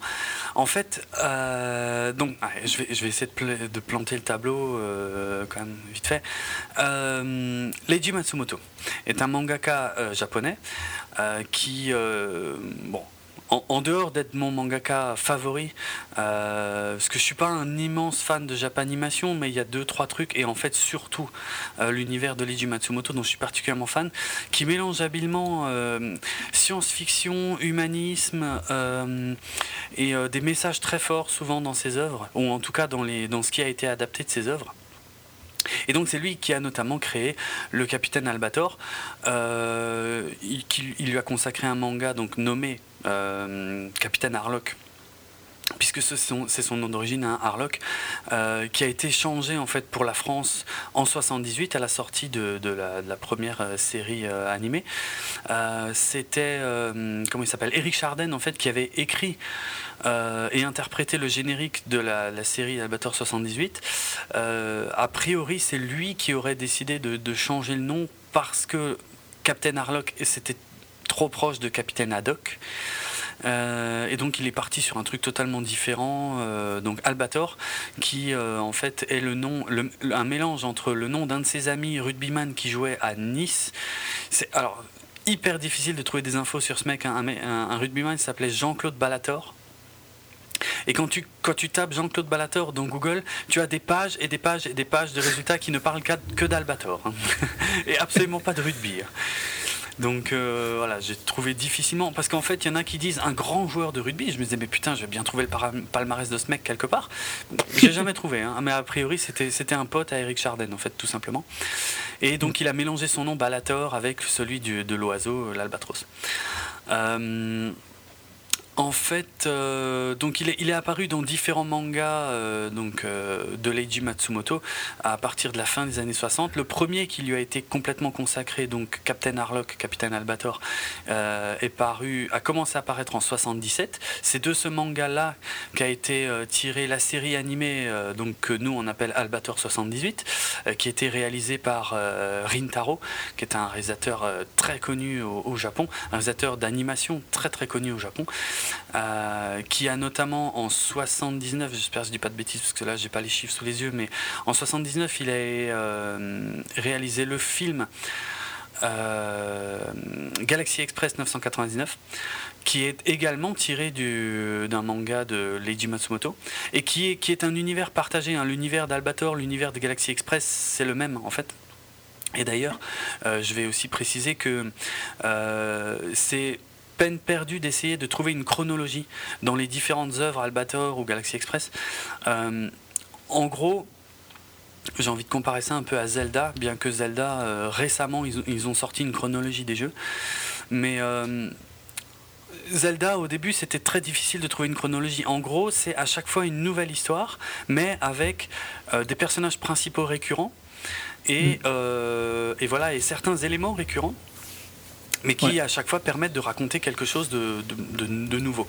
Et l'approche de Leiji Matsumoto concernant le, personnage d'Arlok, d'Albator, euh, c'est plus ou moins la même en fait. Sachant que lui, il a, il a dessiné euh, différents mangas, mais euh, après au niveau des, des, adaptations animées, que ce soit des films, des séries, des OAV qui en ont été tirés, tout ne vient pas directement des, des, œuvres de Leiji Matsumoto. Par exemple, autant Albator 78, c'était une adaptation assez proche du manga Capitaine Harlock, autant Albator 84, euh, ça par contre ce n'était qu'une série euh, à but, euh, on va dire, financier, enfin c'était à but commercial, quoi, uniquement pour capitaliser sur le succès de, de, la, de la série précédente. Ce qui n'avait pas super bien marché d'ailleurs à l'époque, au Japon en tout cas, hein, alors qu'en France ça a eu à peu près le même impact. Euh, alors je me suis déjà perdu dans pas mal de trucs et j'en suis qu'à l'intro. Mais euh, en gros, euh, un univers dont je suis, en tout cas moi à titre personnel, ultra fan.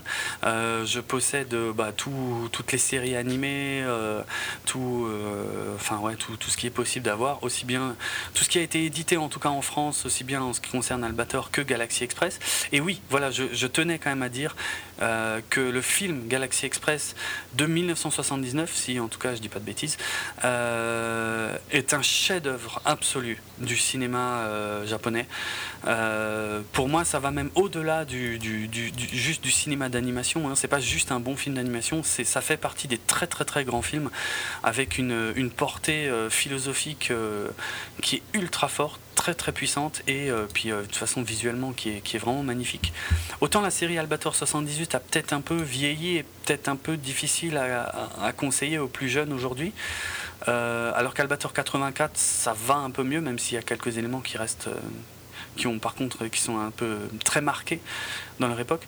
Mais le film Galaxy Express 999, qui existe en DVD en France d'ailleurs dans une, superbe édition. Euh, vraiment, je le conseille à tout le monde. C'est un, des plus grands chefs-d'œuvre du cinéma japonais que moi je mets aux côtés de, Akira, Ghost in the Shell ou même plus, plus tard Metropolis. Metropolis d'ailleurs, le film d'animation, hein, Metropolis, qui était également réalisé par Rintaro, donc le même que Albator 78 le film Galaxy Express et tout ça. Mm. Bref, euh, il y a eu différentes séries euh, sur Albator, euh, donc 78, 84. Ça, c'est les plus connus, mais à, partir de la fin des années 90, début 2000, il y en a eu quelques autres, des séries de AV, de nouvelles séries, bref, de, de qualités diverses. Et euh, comme dit, c'est pas toujours tiré d'un manga de Leiji Matsumoto, mais au moins ça a le mérite à chaque fois de relancer un peu l'intérêt du personnage, ou où il y a même des séries un peu spin-off sur des personnages autour de lui. Et là récemment, en fait. Euh, alors d'abord, ouais, il y, a un projet, ça je pense, il n'y a pas beaucoup de monde qui est au courant de ça. Euh, mais comme moi, euh, il y a une dizaine d'années, j'ai vraiment fait mes débuts sur Internet, euh, justement sur un forum consacré aux œuvres de Leiji Matsumoto. Il faut savoir que Ouais, vers le, milieu des années 2000, en fait, Jean-Pierre Dionnet, donc un des, un des fondateurs du, du magazine Métal Hurlant, donc qui est aussi une institution hein, dans le monde de, la BD française. Euh, Jean-Pierre Dionnet avait acquis les droits euh, d'adaptation euh, cinématographique d'Albator. Mm. Et il avait essayé de, de, lancer un projet de film en fait et à l'époque, enfin en tout cas chez les fans, hein, on était euh, surexcités. Et bon, finalement, le projet n'a jamais abouti. Euh, c'est un, peu similaire à ce que, ce que fait en ce moment euh, le réalisateur Alexandre Aja. c'est le, le, remake de La colline des yeux, Piranha 3D. Il, il essaie de, motiver les studios pour financer un, un film consacré à Cobra, autre très grande série des années 80. Je sais pas si tu as envie que Louis s'occupe de... Bah, pourquoi pas Moi, je suis pas. pourquoi pas pourquoi pas Moi, je, c'est quelqu'un qui sait ce qu'il fait. Hein. En tout cas, même si avec Piranha 3D, euh, c'est. Euh, il est fan au moins déjà. Mais voilà, il est fan et euh, je pense qu'il sait où il veut aller. Et puis après, c'est pas facile à adapter, hein, mais pourquoi pas Je reste ouvert à, la proposition. non, puis c'était lui qui avait fait Haute Tension, non? Oui. C'était pas mal, non? Oui, oui, Haute Tension, Haute Tension, c'est très bien, ouais. Ah, ouais. C'était un peu du trolling facile pour Piranha 3D en fait, mais bon, c'est un peu le côté euh, euh, de vouloir tourner aux US. Hein. Ouais, c'est ça, c'est clair. En même temps, là, franchement. Il y a très, quand même très très peu de réalisateurs français qui ont réussi à tourner aux US. c'est clair. Et moi, je trouve que lui, au moins, il leur en a donné pour leur argent. Il a mis le paquet, au moins, ça, tu peux pas lui reprocher ça. Bref, en tout cas, le projet de Dionnet n'a jamais, ne s'est jamais concrétisé. Et, euh, et, là, récemment, il y a, je pense que les, premières news, ça doit dater d'il y a 2-3 ans, on a appris qu'il allait y avoir un, film d'animation consacré à Albator. Euh, parce qu'il faut savoir que les Japonais, en fait, depuis l'arrivée des films d'animation en 3D, en image de synthèse, euh, les Japonais ont pris beaucoup de retard. Et c'est vraiment les Américains qui sont venus très très fort sur ce terrain-là. Euh, et en fait, en gros, je dirais que les Japonais avaient, envie de, faire une, un peu une démo technique, tu vois, de montrer qu'ils n'étaient pas complètement à la ramasse, qu'ils pouvaient aussi faire des bons films là-dessus. Et pour montrer ça, ils ont choisi Albator, ce qui était vraiment pas pour me déplaire. Euh, donc, euh, alors ça a été long à venir. Alors, je vais passer sur différents débats en plus qu'il y a eu parce que pendant longtemps, on n'était pas sûr qu'il sortirait en salle en France. Et puis finalement, quand on a eu la confirmation, euh, il a été dit qu'il sortirait en salle, mais que, euh, comment dire, il serait distribué en VF et en VOST, mais une VO qui serait tirée de la version anglaise, ce qui a fait hurler les fans à juste titre. Finalement, avec, après quelques négociations, ils ont, ils ont réussi à avoir la VO, pas moi, hein, par contre, moi, c'était VF ou rien. Hein, bon, bref. Je suis pas, je suis pas le mieux servi euh, de toute façon. Euh, mais euh, il y a eu une VO japonaise, en tout cas, pour, j'imagine, les, grandes villes. Donc bref, il a fini par sortir. Euh, alors c'est pas un scénario de Leiji Matsumoto, mais comme à peu près toutes les œuvres dérivées de, ce qu'il a fait, bon, il, est toujours plus ou moins consulté, puisque au Japon, c'est vrai que ils vont, tu vois, quand même toujours un peu demander l'aval. Et puis de toute façon, ils participent un peu à la, à la promotion du film. Donc euh, voilà. Mm. On va dire que le film est, est, adoubé par Leiji Matsumoto.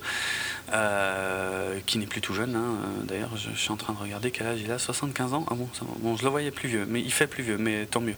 Qu'il puisse continuer à, nous sortir des trucs, moi, je ne serais pas contre. Bref, donc Albator, corsaire de l'espace, euh, euh, Space Pirate Harlock, euh, donc en, anglais, pas en VO, mais en, anglais. Réalisé par Shinji Aramaki, qui a réalisé des tas de trucs dont j'ai jamais entendu parler, mais également, en fait, il a été souvent designer de mecha. Donc les mechas, c'est tout ce qui est les, robots hein, dans, l'animation. Euh, notamment dans les, dans les séries comme euh, du Bubblegum Crisis, euh, pour ceux qui connaissent, hein, Apple Seed, des choses comme ça. Il a réalisé d'ailleurs en 2005 un film en image de synthèse sur Apple Seed, et plus récemment, et plus récemment, il a réalisé un film en image de synthèse consacré à la franchise Starship Troopers. Donc l'année dernière, hein, ça, a dû sortir direct euh, en, vidéo, Starship Troopers Invasion, que j'ai pas vu, mais je, que j'ai pas vraiment entendu du bien non plus. Et donc là, il s'est attaqué à Albator. Alors, je vais essayer d'être concis, ce qui n'a pas du tout été le cas depuis que j'ai commencé à en parler là. Euh, j'ai totalement adoré, surkiffé. Mais il y a... Et là, tu décrédibilises tout. Et pourtant, il y a d'énormes défauts. Alors, je vais essayer d'expliquer pourquoi. En fait, l'image d'Albator pour moi est, hyper importante. Enfin, je, suis fan de, de, ce que dégage en fait le personnage d'Albator, mais pas que lui. Hein. Euh, certains membres de son équipage euh, et ainsi que le vaisseau euh, Arcadia en fait. Or, là, dans ce film, c'est du, c'est du fan service, j'ai envie de dire en fait. C'est du pur fan service, c'est-à-dire dans, dans, le sens où euh, Albator, euh, il nous la joue euh, BMT, hein, comme, on, comme on dit dans, dans, le milieu de la japanime, c'est-à-dire beau, mal ténébreux, qui parle peu mais bien, qui, dès, en fait dès, dès qu'il est au premier plan, d'un coup il, a, doit y avoir un ventilo qui se met en route près de lui parce qu'il a du, du, vent dans les cheveux et dans la cape et tout machin.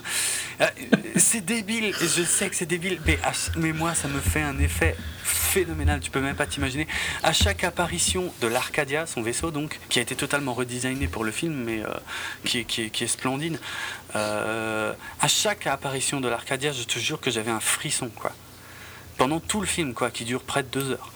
Et je peux pas m'en empêcher. Après, c'est sûr que quand, bon, moi, je, regardais en boucle dans, le film euh, L'Arcadia de ma jeunesse, qui a servi de base à la série Albator 84, euh, il y, a une scène où l'Arcadia euh, sort de terre et décolle et défonce tout sur son passage. C'est une scène que je regarde en boucle, si tu veux.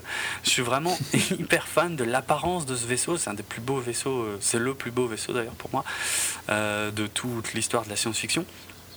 Donc à chaque apparition, un frisson, à chaque apparition d'Arlock, pareil, euh, les membres de son équipage, enfin bref.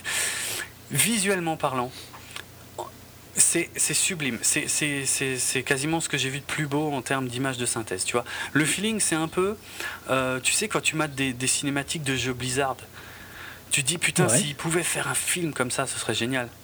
Eh ben pour moi, le film Abattoir, c'est ça, quoi, visuellement.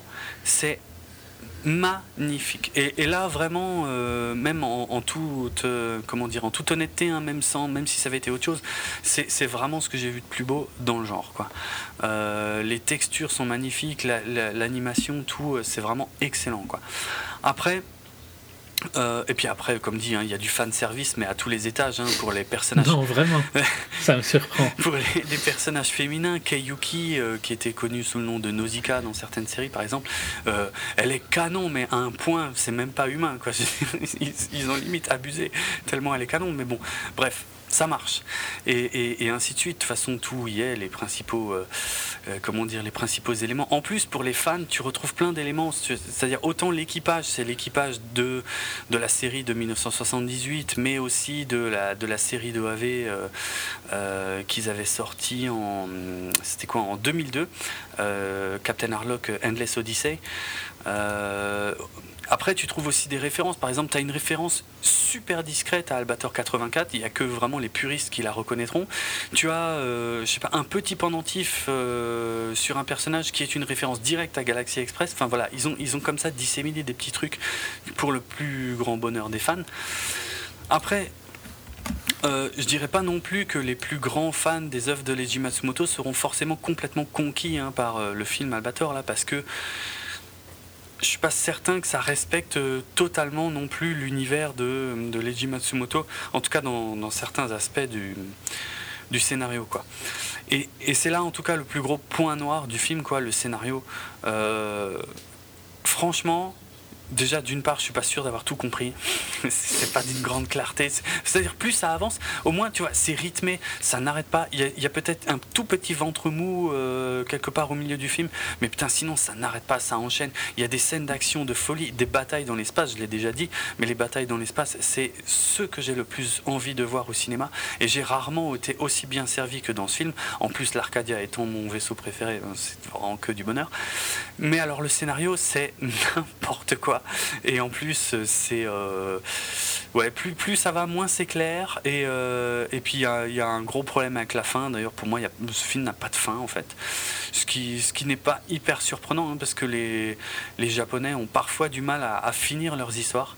Ils, ont souvent des, super points de départ, mais alors euh, on sent dans, les mangas hein, en général, enfin vraiment je généralise, moi j'ai connu quelques exemples en tout cas, où ils ont euh, des super histoires, des super persos, mais alors ils n'ont aucune idée de comment finir l'histoire. Et ils te finissent un truc vite fait en, en, eau de boudin, euh, tu sais pas trop. L'un des plus grands exemples, l'un des plus choquants, c'était par exemple Evangelion la série mm. d'animation Evangelion dont, dont, la fin avait, avait révolté pas mal de monde à juste titre, hein, parce que c'est il n'y a, pas de fin quoi. Bon ben là c'est un peu pareil dans le film, malheureusement, je n'ai pas compris. Et puis le, le, scénario est un peu lourdingue aussi par moments avec euh, les personnes, les comment dire, les motivations de certains personnages qui sont qui sont pas très claires et euh, et aussi le comportement de certains personnages qui euh, qui, est vraiment identique à ce qu'on peut voir dans la Japanimation. Donc pour les fans de Japanim, il n'y aura rien de choquant. Mais tu vois, il y, a vraiment parfois des sentiments hyper exacerbés et beaucoup trop en fait, tu vois. Alors que tout le reste du film euh, essaye quand même d'être plutôt réaliste. Et puis d'un coup, tu tombes sur des trucs, ouais. Euh, très exagérés, très exacerbés, euh, je sais pas, des personnages beaucoup plus serviles qu'ils qui ne devraient l'être s'ils avaient un minimum de cervelle, mais malheureusement en fait un peu les pires clichés parfois de la Japanimation. Euh, et ça c'est un peu dommage. C'est un peu dommage parce que j'aurais souhaité que le film soit un peu plus pensé euh, international que ça, tu vois. Or, il y a quand même. J'ai l'impression que ça va être fort, fort français, quoi. Ouais, ouais, je pense, ouais, ouais. Là, le film, ben, euh, aujourd'hui, là, j'ai lu que, donc aujourd'hui 6 janvier, j'ai lu que il avait dépassé les 525 000 entrées en France, ce qui est pas mal, hein, ce qui est vraiment pas mal. C'est pas. Parce que c'est ça reste un truc de niche, hein. mais mm. euh, c'est moi, je peux comprendre qu'un public qui n'a par exemple jamais été confronté à de la japanimation puisse être surpris, voire choqué par certains passages du film qui sont vraiment, qui relèvent vraiment de, la, japanime pure. Et c'est un petit peu dommage qu'ils aient pas pensé plus international que ça. Après, euh, qu'est-ce que j'ai oublié euh, Ouais, il y, a aussi euh, des éléments ou un personnage qui renvoie directement à la saga de l'anneau des Nibelungen, qui était une série de AV et aussi de manga. Il y a... Alors au niveau des doubleurs, il faut savoir que Richard Darbois, je pense que tu... ça te dit quelque chose peut-être Richard Darbois? Non, mais... C'est un doubleur extrêmement connu en France, notamment parce qu'il a, bah, parce qu'il a doublé euh, Harrison Ford dans un sacré paquet de films, Danny Glover dans un sacré paquet de films, Richard Gere, euh, Dana Croyd, notamment par exemple dans SOS Fantôme. Euh, qu'est-ce qu'on a Jeff Goldblum dans Jurassic Park, c'est lui. Euh, Sylvester Stallone dans quelques films aussi, euh, peut-être pas les, les, plus connus là pour le coup. quelques vieux films avec Schwarzenegger comme Conan le Barbare, Commando, Predator. Bill Murray, tiens, dans Un jour sans fin. Patrick Swayze dans Dirty Dancing. bref, c'est quand même pas rien quoi. Liam Neeson dans Love Actually. Tu vois, je me souvenais même pas qu'il y avait Liam Neeson dans Love Actually. Si. Ah ouais. Ok. Aucun souvenir de ça. Bref. Il faut savoir que Richard Darbois était le doubleur d'Albator dans Albator 78, donc pour beaucoup de fans français, il est la voix d'Albator, même si par contre, c'était pas du tout lui dans Albator 84. Euh, bon, moi, moi j'ai pas connu Albator 78 quand j'étais môme, donc je, je, garde une petite préférence pour Albator 84, tout simple, uniquement parce que c'est la première série que j'ai découverte, mais. Euh, il avait repris le rôle vocal dans la série que je, disais avant, la The Endless Odyssey en 2002. Mais c'est vrai que c'était un peu une petite déception de savoir que c'était pas lui qui doublerait Albator là dans le film. Et euh, bon, à la place, c'est. Euh, comment il s'appelle? Mathieu Moreau. Euh, que je connaissais pas, parce que bon, je, je suis pas très au fait de, de la japanime, de la japanime en général, mais enfin, quand j'ai vu un peu tout ce qu'il avait doublé, il est loin d'être un inconnu. Hein. il a doublé des tas et des tas de trucs, dans Yu-Gi-Oh, dans Pokémon, dans dans, dans Senseiya Hades, dans Naruto. Des trucs glorieux. Bah ouais, après, pour les, les fans de japanime, tout ça, c'est quand même des grands, des trucs majeurs, quoi. Moi, j'ai pas vu. J'en doute pas. J'ai pas vu tout ça. Hein. Euh, non, mais je vais me faire troller. Non, moi, je suis pas, je suis pas réfractaire. J'ai un peu lâché la Moi japanime. Un peu, hein, quand même. Ouais, ouais, ça se sent. J'ai beaucoup lâché la japanime depuis pas mal d'années, mais, euh, mais euh, voilà, il y, a beaucoup, y a beaucoup de bonnes choses quand même. Quoi. Mais pour, pour continuer à me faire troller, hein, je vais aller plus loin. Mm. J'ai souvent dit qu'il y a une, une, drôle de fascination chez les Français avec la culture japon, que j'ai jamais trop compris. Ah, c'est clairement le, le je pense que la France, ça doit être l'endroit où la culture jap marche le ah, mieux, à part le Japon. Clairement, oui, ouais, bien sûr. Bah, rien que pour la japanime et le, et le manga, euh, c'est le deuxième marché au monde après le Japon. Clairement. Et, je j'ai jamais trop compris. Hein. Enfin, moi, la culture japonaise m'a jamais attiré euh, plus que ça, quoi. Mais quand tu vois, c'est vraiment un truc qui attire à mort. Ah, c'est euh, extrêmement fort. Notre génération, quoi. Ouais, ouais. Bah, c'est un peu la conjonction de, de deux choses en fait. C'était, euh, il y a eu en fait euh, un côté, il y a eu les anciens, on va dire, dont malheureusement a priori je fais partie, euh, où comment dire, nous on a grandi avec ces dessins animés, mais on savait, à la limite, on savait même pas que ça venait du Japon à l'époque. Mais il y a eu un. tout le club de Roté, ouais, on Oui, oui, en gros, voilà, c'est ça. Mais ça, ça j'ai quand même un peu connu. Je suis, à mon avis, je suis un peu juste entre les deux, tu vois. Ouais. Ouais. Hmm. Mais ouais, je, je regardais le Club Dorothée quand j'étais petit. Bah, il y a eu vraiment la conjonction entre, entre ça, qui a, où, où, où, ça a été tellement fort pour nous dans notre culture, dans notre jeunesse, que euh, on, on, a, on, a, du mal à, à, passer outre, si tu veux. Et en plus, euh, depuis quelques années, et même depuis pas mal d'années, il y a un phénomène de nostalgie qui, qui bat son plein, mais à mort, quoi, autour de ça. Hein. Il y a des, as des séries comme Dragon Ball qui n'en finissent pas d'être rééditées en manga, en DVD. Mais, mais là, on est sur euh, notre génération. Ouais.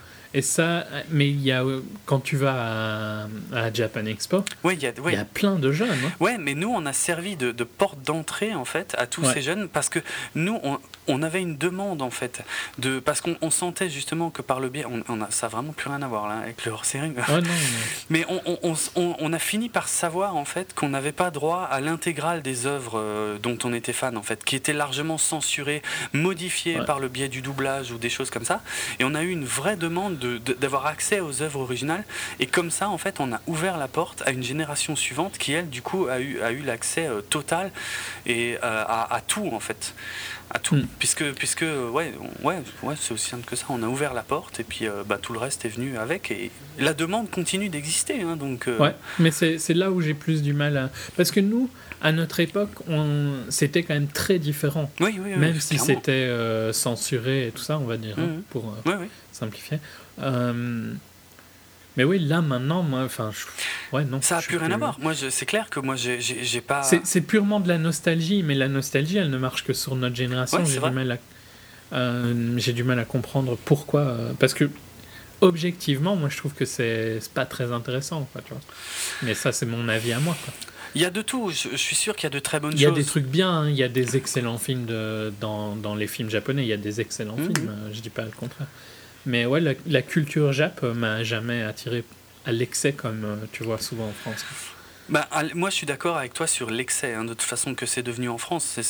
J'ai vraiment aujourd'hui l'impression que, que, les plus jeunes, effectivement, bouffent absolument tout et n'importe quoi. Et euh, ouais, peut-être ils ont perdu un petit peu. Et en plus, nous, notre génération, nous, on a aussi eu une influence jeux vidéo où les jeux vidéo étaient quand même très japonais, ouais, qui maintenant est complètement inexistant. le, jeu vidéo japonais. Beaucoup changé, ça, tout à fait. Quand tu vois que Sony ne sort même plus sa console en prix au mm, Japon, mm. c'est très clair qui est important. Quoi. Ouais, ouais. Mais, euh, enfin, ouais, non, mais c'est, je peux comprendre la nostalgie et je peux comprendre que tu as bien aimé le film, tu vois, mais moi, ça m'attire pas du tout. Non, je comprends, je comprends. Moi, c'est un des, un des films que j'ai le plus kiffé en 2013 au cinéma, mais de loin, parce que j'étais sur un nuage, mais tout le temps, quoi. Et mm. euh, bon, bah tant pis si le film a des défauts, à la limite, moi, je demande pas mieux que d'être diverti et d'être autant emmener ailleurs, tu vois, le temps de, je sais pas, une heure et demie, deux heures, quoi. Et donc il y a des défauts évidents. Euh, mais euh, mais quel, quel, énorme kiff quoi vraiment j'ai sur sur sur kiffé ah oui et pour finir sur les doubleurs finalement Richard Darbois euh, joue double quand même une petite une voix un narrateur tout au début du film en fait ce qui m'a beaucoup surpris parce qu'au début du film, je me disais putain, Mathieu Moreau, sa voix ressemble vachement à celle de Richard Darbois. Il a fait un effort. en fait, c'était bien Richard Darbois. Mais la, la, voix de Mathieu Moreau est très, très, très grave et très rocailleuse euh, également. Euh, elle, colle, elle colle assez bien au personnage. Quoi. Bon, comme dit, en dehors du gros foutoir du, du scénar, euh, moi j'ai kiffé. Mais là, vraiment, ça fait appel au, ressenti personnel de chacun. C'est, je peux pas dire en toute objectivité que c'est un excellent film. Quoi. Hmm. Il, y a des, il y a des graves défauts, quoi, clairement. Mais je c'est c'était tellement du fan service, tu vois, pour des trucs qu'à la base je kiffais en animé sur des vieux animés, et là de le voir dans cette qualité-là, mais j'étais juste fou, quoi. Donc euh, voilà, moi je, je, demandais pas mieux, et euh, j'ai eu, euh, j'ai eu largement plus que ce que je m'attendais, et j'ai vraiment, vraiment adoré. Mais j'espère avoir réussi à expliquer pourquoi, en tout cas. Donc je le recommande, même si je, ça plaira pas forcément à tous les femmes d'Albator non plus, hein, parce que comme dit, là encore, euh, là aussi, il y a plusieurs écoles. Hein, encore une fois, si on reste collé uniquement au manga de Leiji Matsumoto, là, je pense que ça n'a pas grand-chose à voir. Après, dans des, dans des dérives un peu plus commerciales, euh, comme pouvait l'être par exemple Albator 84, là, on est un peu plus dans le même domaine et encore, ça, ça reste, c'est aussi une histoire différente. Pour, pour clore euh, ce sujet, plusieurs conseils. Euh, 80 le podcast, dont j'avais parlé récemment, euh, puisqu'ils avaient euh, fait un super euh, épisode sur les, films Gremlins. Ben, leur troisième épisode était consacré intégralement à Albator 84, justement. Donc j'ai adoré, forcément. Donc je vous conseille l'écoute une nouvelle fois de 80 le podcast, qui en trois numéros ont, touché trois, trois trucs que je surkiffe des années 80. Et pourtant, j'aime pas tout dans les années 80, de loin pas. Euh, et d'autre part, donc là où j'ai fait mes débuts sur le web, euh, il y, a, une bonne décennie de ça, c'était sur un, forum qui existe toujours.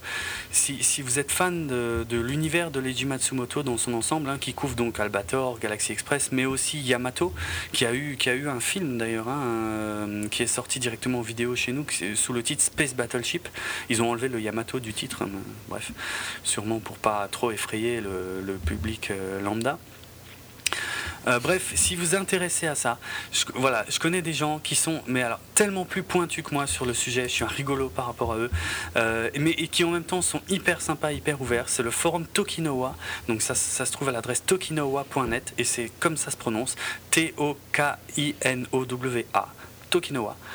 Euh, voilà, moi il y a très très longtemps, c'est vraiment là que j'ai fait mes débuts sur le web 2.0. Donc j'ai commencé à, passer du simple statut de consultant à participer en fait, et euh, où j'ai commencé à utiliser notamment un avatar qui, bah, est d'ailleurs toujours celui que j'ai euh, aujourd'hui sur Twitter. Donc une tête de mort qui, provient d'un des visuels de euh, c'était, je crois, les VHS de, Galaxy Express 999 à l'époque, quand ils étaient sortis fin des années 90. Bref, tokinowa.net, si le domaine vous intéresse, moi je suis super content de leur faire de la pub. Euh, j'y suis plus du tout actif depuis longtemps, mais en tout cas, ça existe toujours. Allez-y, c'est du bon. Je mettrai les liens au pire, dans le, de toute façon, dans l'article qui accompagne l'émission. Voilà, désolé, je, n'ai aucune idée. T'as bien décrédité tout le podcast. Voilà. on peut enchaîner sur des vrais films. Ok. je, te, laisse l'introduire. Ok. Ah ben attends, c'est la partie euh, spoiler d'ailleurs Ouais, c'est vrai. Allez, partie spoiler, signal sonore, utilisant le matos. Je t'en prie, c'est à toi. Le signal sonore, donc produit par Hans Zimmer. Donc le premier film dont on va parler, c'est The Way Way Back, euh, en français cet été-là. Ouais. Co-écrit et co-réalisé par Nat Faxon et Jim Rash. Nat Faxon, Nat Faxon pas très connu, non. Euh, mais Jim Rash est un peu plus connu pour être euh, le... C'est pas le proviseur. Non, c'est le, ouais, le dean, le doyen en fait. Le dean, ouais, voilà, le doyen. Je ne trouvais plus le, son rôle. mais ils avaient déjà quand même eu un Oscar. Le, le, dean de la série Community. Non, Community. Ah, j'avais dit Community, hein, non? Non, je crois pas. Donc le digne de Community. Hmm. Qui est, entre parenthèses, le seul personnage qui continue à me faire rire depuis la saison 3. Mais vraiment, mais le seul. le seul. Euh, il paraît que la nouvelle saison est pas mal du tout. Bah, je l'ai pas encore regardé, mais Dan Harmon est revenu, donc... Euh. Je l'ai vu. Ok. Et c'est le seul personnage qui me fait rire. J'ai pas encore essayé la, la nouvelle. Euh, la nouvelle. Mais donc, mais ils avaient quand même, ils ont déjà un Oscar parce qu'ils avaient ah coécrit. Ils ont coécrit le scénario de, The Descendant, le, le dernier, enfin avant-dernier film d'Alexander Payne, parce qu'il a sorti Nebraska depuis. D'accord. Mais qui n'est pas encore sorti ici. Mhm. Avec George Clooney, euh, Shailene Woodley et tout ça. Donc ils ont eu l'Oscar pour ça. Euh, donc pas des, pas des gens super connus, mais quand même des gens avec un, un bon carnet d'adresses, à mon avis. Ouais, oui, c'est vrai. Et donc là, ils ont pris un cast euh, qui est aussi un peu. Euh, qui est très sympa, tu vois. Pas, pas que des gens super connus, mais euh, des gens pas mal de la TV quand même. Ouais. Donc Steve Carell, Tony Collette, Tony Collette Maya Rudolph. Tony Collette qui reste associé forever pour moi à Muriel dans le film du même nom, euh, dont tous les fans d'Abba se souviennent forcément. c'est peut-être sûrement pas le meilleur film qu'elle ait fait, parce qu'après elle est apparue dans plein de trucs, dans Sixième Sens, dans, je sais plus, Shaft, euh, Little Miss Sunshine, c'était la maman. Euh, ouais, dans, vraiment, vraiment plein de trucs, mais voilà. Elle a vraiment explosé aux yeux du public avec euh, Muriel à l'époque et c'était euh, c'était un super film, une, une, comédie aussi un peu plus plus fine que ce qu'elle avait l'air d'être en fait, vraiment mm. sympa. Euh, donc Maya Rudolph, Sam Rockwell. Sam Rockwell, excellent. Voilà, Sam Rockwell. toujours parfait, Sam Rockwell. Souvent parfait. J'ai rarement vu de mauvais films avec lui. En général, il soulève quand même toujours ses films. C'est vrai, je suis en train de chercher en fait pourquoi j'ai dit ça. Parce que tu vois, genre, ah, euh, dans... l'année dernière, il y avait. Ouais. Il était dans Cowboys and Aliens et là, euh, il soulevait rien du tout. Hein. non, mais il avait un petit rôle, non? Euh, Ouais, oui, c'était le doc, mais ouais. Mais enfin, par exemple, tu vois, dans Seven Psychopathes de Martin McDonough, le film était bof, mais il soulevait largement. Il tenait le film sur ah ses épaules. Bon, je dis pas, hein, j'exagère un peu quand je dis il a fait des, des, films un peu moyens. C'est pas un, acteur ultra connu. Il est pas ultra bancable, quoi. Mais non, mais bon. Dans Galaxy Quest, il était sympa. Dans Charlie's Angels, quel, quel chef-d'œuvre. Il est absolument excellent. Euh, mais dans Charlie, dans, dans, un vrai chef-d'œuvre, dans Moon, il était particulièrement excellent. mais en fait, si tu veux, que ce soit dans Charlie's Angels ou dans Iron Man 2 ou dans The Way Way Back, il fait le show. Il, il, joue le, il joue la même chose. Hein. Il fait le show et franchement, euh, c'est une de ses incarnations. Dans Moon, pas trop. Hein. Non, dans Moon, il fait pas le show justement. Mais il est excellent, absolument excellent, exceptionnel dans Moon, c'est clair. Mais c'est pour ça c'est à part, on va dire. Hmm. Ouais. Non, mais donc, euh, pour revenir sur Way Way Back, hmm. on suit donc euh, Duncan qui, pendant les vacances d'été, va avec sa mère et son nouveau beau-père euh, dans une ville, euh, une petite ville, euh, au bord de l'eau, quoi, au bord de l'océan. et donc, c'est. Ouais, vas-y. Ouais, du côté de Cape Cod, mais en même temps, je te dis ça, mais je sais pas où c'est. Ah, c'est bien, hein près du Massachusetts, ah, apparemment. et donc, ouais, on suit Duncan qui va un petit peu contre son envie vivre l'été euh, dans une maison de campagne, enfin ouais, une maison de campagne, on va appeler ça. Hum, maison de vacances, ouais, de campagne, ouais, ouais. Et pas très. Pas... Il n'a pas trop envie d'y aller, on va dire. Bah, c'est clair. Au début. Il, il, a... Euh, il aime pas trop son beau-père qui est très vite mis en place. Euh, donc on parlera un petit peu avec spoiler sans dire trop non plus de spoiler, je pense. qui est très vite mis en place comme un gros connard. Donc il est joué par Steve Carell, qui est dans un rôle vraiment à contre-emploi. Hein. Enfin, à contre-emploi. Ouais. Ouais, parce qu'il fait pas de trait d'humour. Hein. Il y a pas vraiment. à aucun moment, il cherche à être euh, marrant. Mm. Donc, euh, il a déjà eu des rôles où il n'était pas spécialement. où tu l'apprécies pas spécialement. Dans, le office, dans The Office, tu l'apprécies pas spécialement. Mm. Mais il est quand même. Euh, c'est un petit peu l'idiot du village. Quoi. Là, il joue vraiment le rôle de connard et c'est directement mis en place dans la toute première scène. Ah oui. Où il insulte clairement Duncan. Et elle est atroce cette scène. Ouais, elle est super dure. Et tu sais que, en fait, euh, cette scène, donc, elle a été écrite par euh, Jim Rash, donc le, le dean hein, de Community, et euh, mm. c'est parce que ça lui est vraiment arrivé. Il, cette, scène, cette scène lui est vraiment. Tu sens du vécu hein, ah dans cette scène-là.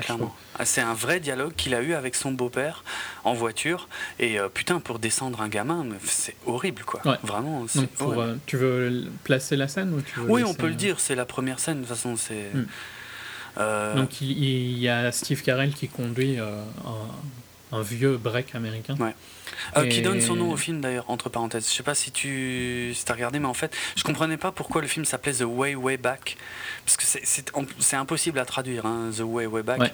Le, ça, en, gros, dans, dans, le type de, de, voiture qu'il conduit, c'est un, ouais, un, long break américain euh, des années 70. Parce qu'en plus, je crois qu'au départ, il voulait que le film se passe dans les années 70, mais pour des raisons de budget, euh, finalement, ils l'ont pas fait. Mais il y a quelques trucs qui ont survécu, comme justement la voiture ou le le, groupe euh, que le gamin écoute à un moment sur son iPod, euh, qui, qui, est clairement pas un, truc, euh, un truc récent. Mm. Je me souviens plus ce que c'est pour être franc. Euh, même il y a un feeling quand même un peu hors du temps. Ouais, ouais, c'est clair. Bah ça mélange. On cherche pas spécialement à, à mettre une. C'est vrai, c'est vrai. une date sur le film. On s'en fout. Il y a des trucs un peu, un peu old school. Il y a des trucs un peu plus récents, mais c'est pas, ça, pas beaucoup d'importance. Et euh, qu'est-ce que je voulais Oui, et dans ces voitures-là, en fait, il y avait un siège en fait qui était tout au fond de la voiture, euh, donc quasiment dans le coffre, puisque on le voit, ça, tout au début du film, il est assis, il est assis dans le coffre. Et, en plus, à l'envers, ouais, c'est ça. Mais ça existait aussi sur euh, des Mercedes et tout ça ici. Hein. D'accord. Ah bah, dans les breaks Mercedes, avais, tu pouvais avoir en option ce siège à l'arrière une banquette qui est au sol, quoi. Donc, euh, c'était vraiment super mal mis. D'accord. Mais oui, ok, je viens de comprendre The Way Way Back. Ouais, mais sinon, on peut dire aussi le chemin euh, il y a longtemps, tu vois, si on voulait le traduire. Ouais, mais c'est pas. Atrocement. Hmm. Parce que ce, ce, type de siège tout à l'arrière avait un nom officiel, en fait, ça s'appelait The Way Back Seat. Parce que le, the back seat, c'est le, siège arrière, tu vois, c'est le siège arrière normal. Et en fait, celui-là, vu qu'il était plus loin derrière, c'est le the way back seat, le, le, ouais, le, le, siège plus loin derrière. C'est difficile à traduire. Et donc le film s'appelle The Way Way Back, le, le plus plus loin derrière. C'est, effectivement bon. Ah, ils l'ont appelé cet été-là en français. Euh, à la limite, je veux bien leur pardonner parce que c'était pas possible à traduire. je te laisse continuer. Mais donc on a, on a cette caméra qui, euh, on voit le visage de Duncan qui regarde donc vers l'arrière, euh, il regarde la route défilée, quoi. Et on voit la tête de Steve Carell qui conduit, donc qui mm. regarde dans l'autre sens. Et Steve Carell lui demande euh, de se classer sur une échelle de 1 à 10. Quoi. Ouais. Et je sais plus exactement ce qu'il dit, je crois qu'il dit 6 ou 7, non Un truc du style. Ouais, je, me souviens plus le chiffre non plus, mais ouais. Mais enfin, il, dit quelque chose de pas, euh, pas, pas arrogant, je pense plutôt 6. Et Steve Carell lui dit euh, non, en fait, t'es un 3. Ouais, toi, t'es un 3. Et ça casse vraiment, tu casses toute la confiance en soi qu'il peut essayer de construire. Ah, ouais on a tous connu l'adolescence, c'est pas la période la plus. Mm. En plus, euh. en, plus, le truc, c'est que euh, la, scène est vraiment bien faite parce qu'au début, tu as l'impression qu'ils sont euh, tout seuls dans la voiture. Ouais. Et, et, au fil des plans, tu te rends compte qu'en fait, il y a la mère qui dort et sa demi-sœur qui, je sais pas, elle, doit écouter son iPod ou elle dort ou un truc comme ça. Donc, plus le dialogue avance. Mais elle est allongée sur la banquette. Ouais, ouais. Et plus le dialogue avance, et plus tu te rends compte que c'est encore plus horrible que ce que ça a l'air d'être, parce qu'en plus, il lui dit pas juste ça euh, tout seul, quoi. les autres sont là. Bon, a priori, la mère, surtout, elle dort, mais enfin, c'est atroce, quoi, de dire ça à un ouais, non, mais, même, même déjà, même s'il était tout seul, c'est atroce. ça, ça, casse vraiment. Euh. Et puis, tout au long du film, de toute façon, Steve Carell essayera toujours de casser, tout en ayant l'air d'être le mec super sympa, le beau-père qui essaye de faire plein d'efforts et tout ça. Et euh, dès qu'il sera en privé, il va essayer de casser euh, Duncan. Et tu te, je disais qu'on s'attachait super vite à Tim tout à l'heure dans About Time. Tu t'accroches super vite à Duncan ah et tu le comprends, je trouve, euh, assez vite. Même si tu n'as pas vécu forcément les mêmes situations, déjà tu comprendras ses angoisses d'adolescent et tout ça. Hum. La, alors voilà, entre ça, bon, il, il, reste super proche de sa mère, mais euh, mm. entre ça, sa demi-sœur, qui en a strictement rien à foutre, euh, qui elle, tout ce qui l'intéresse, c'est traîner avec ses copines et faire la belle, euh, entre la, la, voisine, enfin la, la mère, hein, la voisine qui est insupportable parce qu'elle se mêle de tout, alcoolique, ouais, alcoolique, hyper vulgaire et tout machin, enfin tout ça, ça fait beaucoup, et en fait, en gros, lui, il va trouver. Il va chercher à s'échapper de, ça. Il va plus ou moins trouver refuge dans un parc aquatique euh, local où bosse donc le personnage de, de Sam Rockwell. C'est le patron. Hein. Je sais pas si c'est le patron. Si, si, je crois que c'est à lui. Hein. C'est à lui. Euh, c'était à son père ou un truc du style, mais ouais, c'est à lui. Ok. Il C'est le mec tout au-dessus, en tout cas. Ah ouais, ça, ça j'avais pas compris comme ça. En tout cas, il a divers euh, collègues, dont d'ailleurs les deux, les deux réalisateurs du film. Euh, donc Jim Rash et Nat Faxon. Nat Faxon, c'est donc c'est le c'est le c'est le beau blond euh, qui s'occupe. Il y a une scène géniale où euh, où il s'occupe de, de, faire comment dire de donner le top départ du toboggan. Et enfin bref, il reluque les nanettes avant de les envoyer, il les fait poireauter et tout, juste pour les reluquer. Bref, lui c'est un des deux réalisateurs en fait. Et l'autre donc c'est Jim Rash, mais si vous regardez Community, vous l'avez forcément reconnu, malgré ses lunettes et sa moustache et tout quoi. Oui, il est, il est très vite. Très ouais. Mais donc, ouais, ce, ce, refuge dans le, parc d'attractions où, où euh, Sam Rockwell, donc, qui, qui, s'appelle Owen dans le film, mm. euh, lui donnera un petit boulot et tout ça, mm. où il s'échappera chaque matin pour aller, euh, aller là-bas.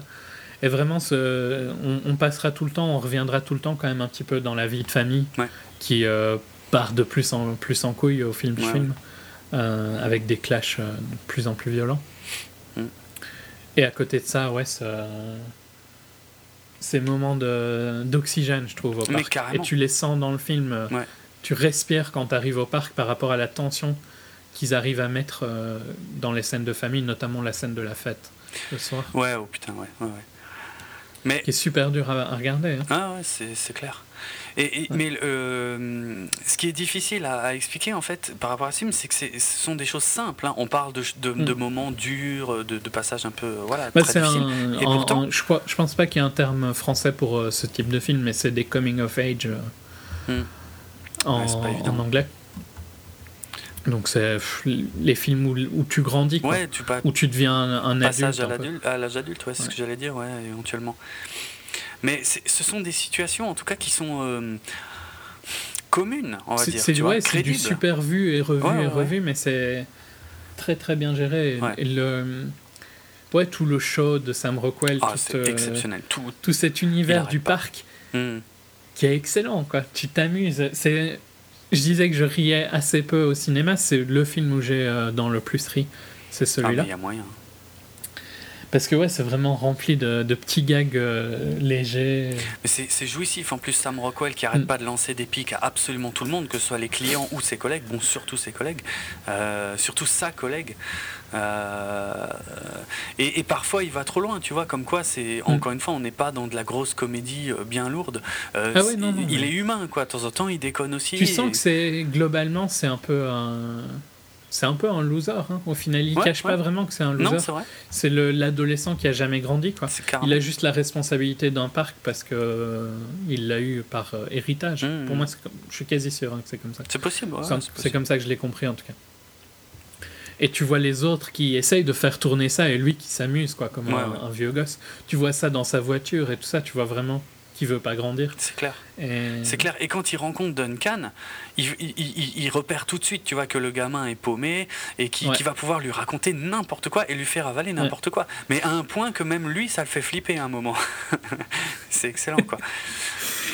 Mais à côté de ça, il va aussi euh, tellement l'aider à évoluer et de manière réaliste, quoi. Mm. C'est, tu vois que c'est le genre de personne. Euh, qui sont super importantes. Enfin, tu vois, si, si Duncan c'était quelqu'un qui existait vraiment, mais à mon avis, c'est vraiment quelque chose qui est arrivé à Jim Rash, donc il a dû avoir quelqu'un. Probablement moins charismatique que Sam Rockwell, hein, on est bien d'accord. Mais qui a eu un impact euh, dans sa vie un peu de la même manière. Ah ouais. Ce que tu sens du vécu, je trouve, dans la manière ah, dont il raconte. À fond. Et c'est pour ça que l'émotion du film marche à fond la caisse, tu vois. Il y a des hmm. moments, même des moments joyeux, où j'étais ému, mais presque aux larmes tellement, bah, tellement c'est chouette, tellement c'est beau, quoi. Et il y a un crescendo, tu vois, tout au long du film, aussi bien d'un côté au niveau de la famille où ça dérape de plus en plus, et d'un autre côté dans le parc où ça va de plus en plus loin, de plus en plus fort aussi. Mais encore une fois, mais de plus, de mieux en mieux pour lui. Ouais, de mieux en mieux pour lui. Et, sur, et encore il s'ouvre, tu vois, on voit enfin qu'il s'ouvre et tu vois le talent d'acteur là, parce que ouais, je sais pas quel âge il a, mais euh, il a 17 ans. il joue très bien. Hein. Ouais, ouais, ouais, à fond. Et euh... ouais, il y a.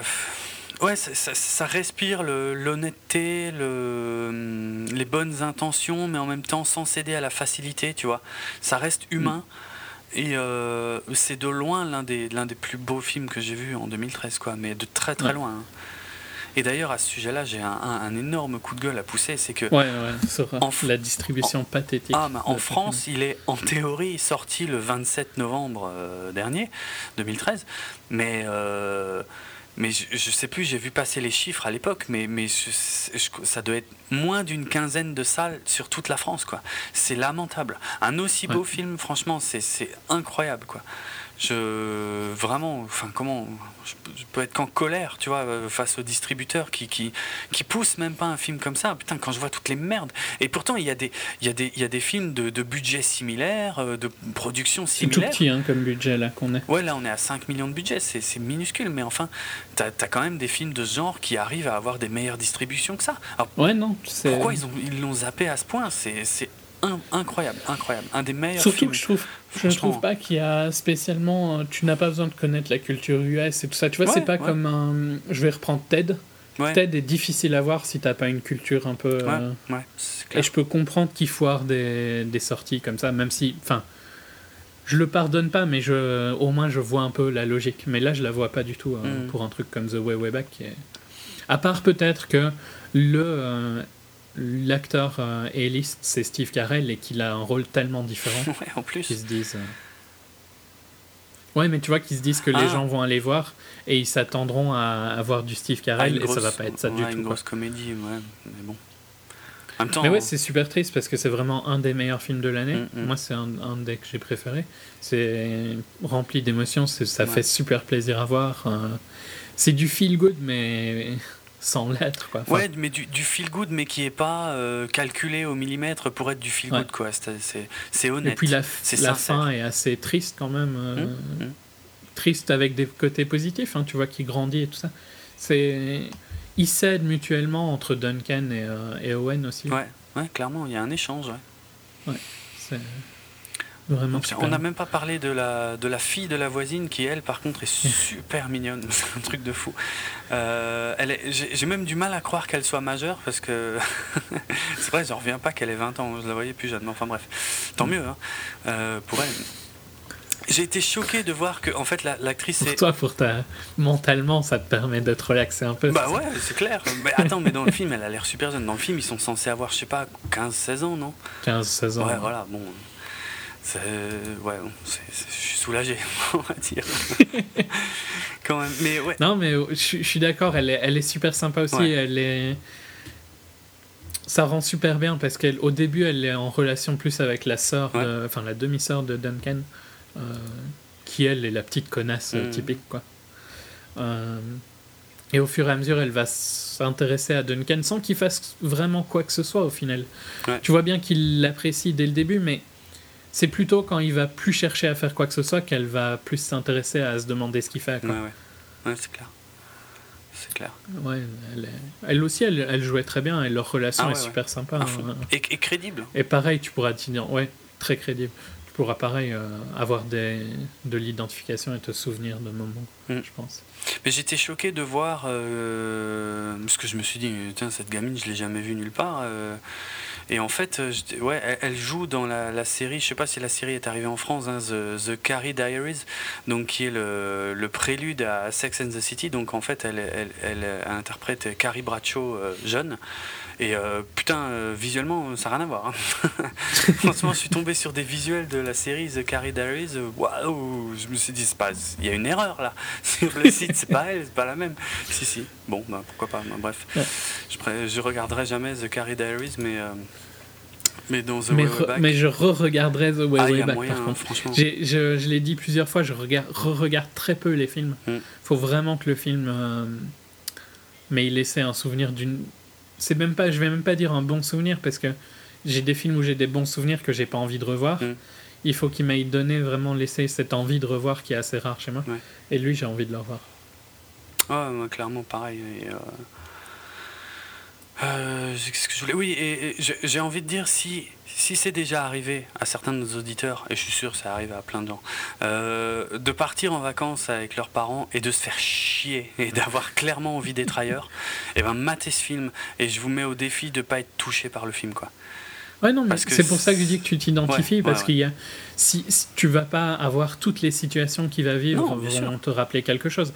Mais on a tous eu au moins de, certaines de ces situations, hein, on a tous des souvenirs. Ou la majorité d'entre nous mm. Ont des souvenirs. Ah, moi, j'ai jamais eu une voisine comme ça, en tout cas, quand je suis parti en vacances. Hein. Non, que ce soit la mère ou la fille. Sûrement eu euh, des amours de vacances. Hein. Ouais, ouais, ouais, clairement. Ouais, non, mais ça, c'est vrai, c'est exactement, ça fait écho à ça, ouais. Mm. Ça reste une actrice, elle, tu vois. Oui, oui. non, mais bref. Comme tu, comme tu vois, c'est comme je disais, tu n'as pas eu Sam Rockwell. Non. Mais tu peux, avoir, tu peux avoir rencontré dans ta vie des personnages un peu fun et charismatiques. Ils ne seront pas aussi charismatiques que Sam Rockwell. c'est clair. Mais c'est déjà ça. Quoi. ouais. ouais. non, vraiment. Euh, à voir absolument. Hein. Cet été-là, The Way Way Back. Euh, à voir en VO. Oui, oui, oui. Comme un peu tout. il y a pas mal de, de, de dialogues. Ouais. Oui, comme un peu tout, mais là c'est un, petit film indé avec. Euh, mm, mm des dialogues quand même assez recherchés, quoi, qui peuvent être perdus un peu. Ouais.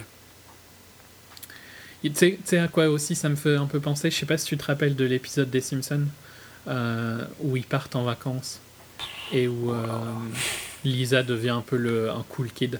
Tu regardes pas les Simpsons? Ça fait très longtemps que je bon, regarde bah, plus les Simpsons. C'est une vieille saison, hein, c'est dans les dix premières, je pense. Je l'ai sûrement mais ça, vu alors, un peu mais euh, je m'en souviens pas. Il rentre et la voiture est remplie de coquillages. Sur le, toute la voiture, les amis de Lisa ont mis des coquillages. Ça me dit quelque chose, ouais. Ouais, ça, ça me dit vaguement quelque chose, ok. Enfin, mm. c'est un, un, coming of age et ça, il y en a plein aux US, mais je trouve qu'il est vraiment très sympa. Ok. Hmm. On enchaîne sur quelque chose de différent. Ouais, d'assez différent. Dernier film qu'on va aborder dans ce hors-série.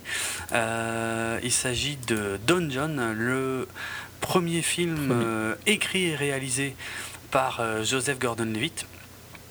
Euh, et interprété aussi par Joseph Gordon-Levitt, mais enfin ça c'est pas une première. donc Joseph Gordon-Levitt, je sais pas si jamais il y a des gens ici qui auraient du mal à le, à le replacer. c'était ben, John Blake dans The Dark Knight Rises, c'était Joe dans Looper, le jeune Joe dans Looper, donc pour hmm. citer des films qu'on a, qu'on a vus dont on a déjà parlé. Tom, euh, dans... c'était l'acteur principal de 500 Days of Summer aussi, que j'ai dit plus tôt. Ouais, 500 jours ensemble. Bon, c'était aussi un, child star, hein. il était connu euh, jeune. Euh. Ouais, il a pas mal de rôles déjà jeune, effectivement. Hein. Bah, dans Brick, qui était un des premiers films du réalisateur de Looper, j'en avais parlé à l'époque, il, était, il avait le rôle principal, quoi, alors qu'il était, il était ado. Quoi. Hmm. Mais déjà, déjà très bon, hein, par contre.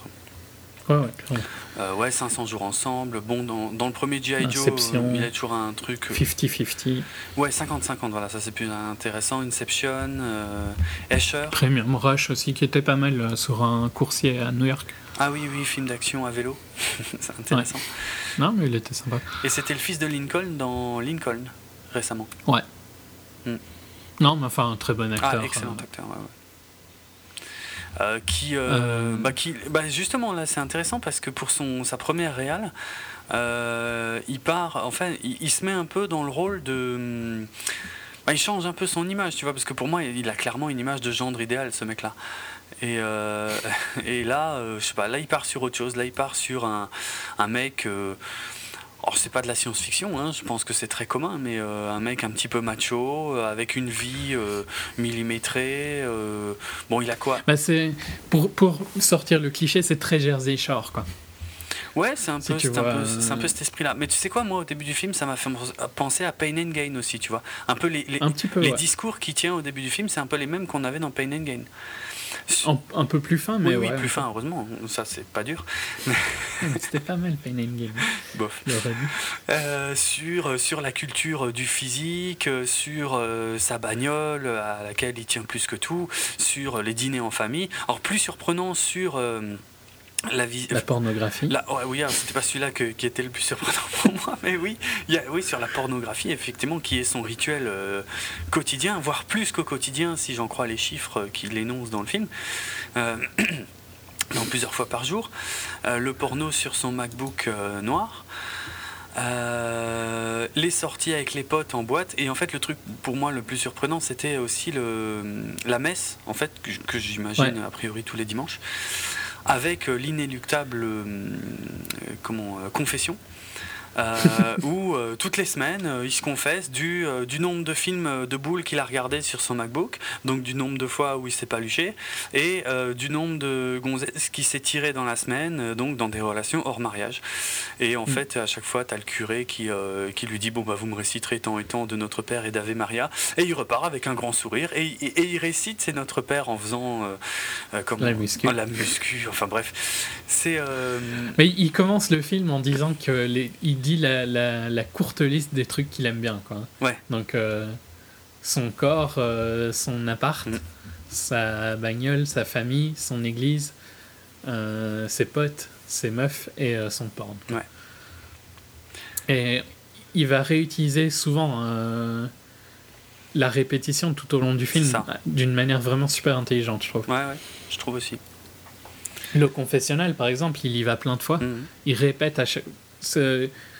Ouais, vraiment, il utilise la répétition pendant la première moitié du film, à l'excès presque. Mais je trouve que ça, ça, ça rend bien. Hein.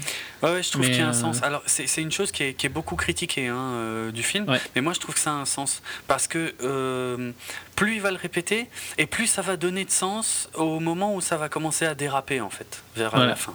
On voit, en fait, en, faisant de l'excès de ça, mm. il nous force la routine. On voit que c'est ça qu'il fait depuis 10 ans. parce qu'on l'a vu pendant plusieurs fois. Et donc, quand il va finalement grandir, hein, je veux dire, mm-hmm. plutôt que changer, je vais dire grandir, euh, on va, ça va avoir beaucoup plus d'impact. Exactement. Exactement. C'est vrai tu que. peut-être parler du reste du cast ou Oui, c'est vrai. Oui, on peut. On a switché sur le film. Bah, y a, bon, alors, euh, il y a... Bah, y a pas grand... Il y a deux autres actrices, hein, principalement. Oui, il y a Scarlett Johansson dans le rôle de la, de la fille sublime qui va, euh, ben, qui va un peu perturber ça. Euh... Oui, alors Barbara, Barbara Sugarman. le nom, déjà. c'est clair. Euh, bon, physiquement évidemment parfaite, c'est une évidence, mais enfin, non, mais, mais, mais parfaite sur le rôle en fait. ouais. Parce que elle est, elle est... Et je vais te poser une question avant que j'oublie. Je t'avais dit que euh, tu comprendrais. Enfin, je t'avais dit qu'elle était détestable dans le film et que tu comprendrais euh, le personnage de Joseph Gordon-Levitt de vouloir euh, regarder du porn Euh, quand tu verrais le film tu le Parce que tu disais que tu comprenais pas. Ouais, alors c'est vrai que le, le, principe du film à la base me paraissait être de la science-fiction. C'est-à-dire, en gros, le mec il est accro au porn, euh, mais euh, il rencontre Scarlett Johansson et pourtant il reste accro au porn. Après, bon, c'est plus compliqué que ça, effectivement. Non, mais c'est juste pour la blague. Elle est détestable. Ouais, mais c'est pas, une critique sur, sur elle. Hein. C'est pas une critique sur Scarlett. Le rôle est bien, est bien Le rôle est. Ouais. Et elle est parfaite pour ce rôle en fait, parce que justement, je comprends tout à fait que visuellement, elle puisse euh, comment dire, ressembler à un idéal pour lui, euh, puisque, mm. puisque lui, il est clairement dans la culture du physique pur, tu vois. Donc forcément, quand il la voit, il flash complètement, et il s'intéresse pas trop aux autres aspects qu'elle peut avoir. Et c'est là que le film devient super intéressant, c'est que effectivement, elle, elle est, on va dire, inattendue sur certains aspects. Euh, et surprenante, mais pas toujours dans le bon sens du terme. Et euh, du coup, alors c'est plus compliqué que de dire c'est juste parce qu'elle est chiante qu'il reste accro au porn, parce que il, il est, il est un petit peu, il est addict au porn, tu vois, il est vraiment accro. Ouais, ouais, non, mais il y a, il y a les discussions avec Julianne Moore explique beaucoup mieux. Oui, euh, exactement. Mais, mais c'était, c'était juste pour la blague que tu disais que tu comprenais pas avant. C'est vrai. Mais je pense que tu as compris. Oui, oui, tout à fait. Mais je le, je le sortais aussi un peu comme une blague parce que je, me doutais qu'il y avait, il y avait quelque chose. Et effectivement, mais il elle est vraiment euh, détestable. Ouais, ouais, ouais. Quand la scène, par exemple, dans, pour ceux qui ont vu, la scène dans le magasin de bricolage, bricolage je vais dire. Elle est hallucinante. c'est clair. Complètement hallucinante. C'est, euh, tu Ah, tu, tu, peux, tu peux que réagir comme lui, quoi. C'est de, de, la. Ouais. C'est de.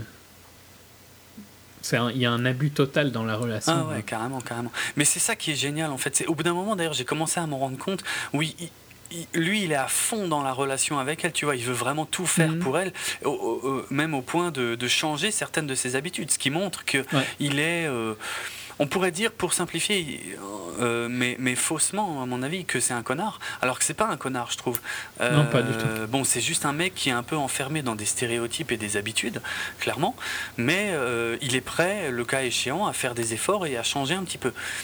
Or, le problème, c'est que. Euh, bon. Il fait le mieux qu'il peut. Hein, Tout au long du film, il fait le mieux qu'il peut. au contraire d'un. Et ouais, il a. Enfin, il n'y a rien de si choquant à sa vie, quoi, tu vois. Non. Bon, il abuse quand même un petit peu sur le porno, hein, euh, plusieurs fois par jour, tous les jours et tout, machin. Un petit peu, mais. un petit peu. Mais euh, non, mais c'est pas, c'est pas, c'est pas le mauvais gars, franchement, vraiment pas, quoi. Et, et toute cette donc euh, au final donc il va vraiment pendant le début du film il y aura cette répétition de son sa routine mm. donc d'aller au club euh, de regarder du porn d'aller à l'église et tout ça d'aller chez sa famille où son père gueule en permanence et sa sœur ne dit jamais alors, rien. Sa sœur, j'ai adoré sa sœur, mais alors bah, elle m'a fait délirer euh, parce qu'à chaque fois qu'on la voit, en plus il insiste bien hein, sur le fait que le, le, téléphone est toujours dans le champ, tu vois, euh, qu'on voit bien qu'elle est, qu'on n'ait pas un doute sur ce qu'elle est en train de faire. Non, elle est bien tout le temps sur son mobile. Et, mais pour moi, sa sœur, c'est Silent Bob elle, elle, nous fait, franchement, c'est-à-dire au bout d'un moment, au début, je faisais pas trop gaffe à sa sœur, mais il insiste tellement. Là, là, au cas où c'était pas, très clair, on va commencer quand même un petit peu à spoiler deux trois trucs. Hein. Ouais, parce que autant sur The Way Way Back, c'était plus plus facile de c'est plus une ambiance qu'autre chose. Ici, il y a des points importants. Là, il y a quelques points importants effectivement. Mais sa frangine, au bout d'un moment, à chaque fois qu'on insiste, qu'il passe sur elle et qu'on la voit avec le portable, ça commençait à me faire marrer en fait euh, au final, mm. hein, parce que je me disais mais pourquoi il insiste autant à chaque fois? On s'en fout que ça soit sur son portable. Mais en fait non. Mais c'est là où tu vois qu'il est qu'il a vraiment un, un, œil sur le détail dans sa réelle. Et c'est là où je trouve que les critiques sont très connes de critiquer la répétition.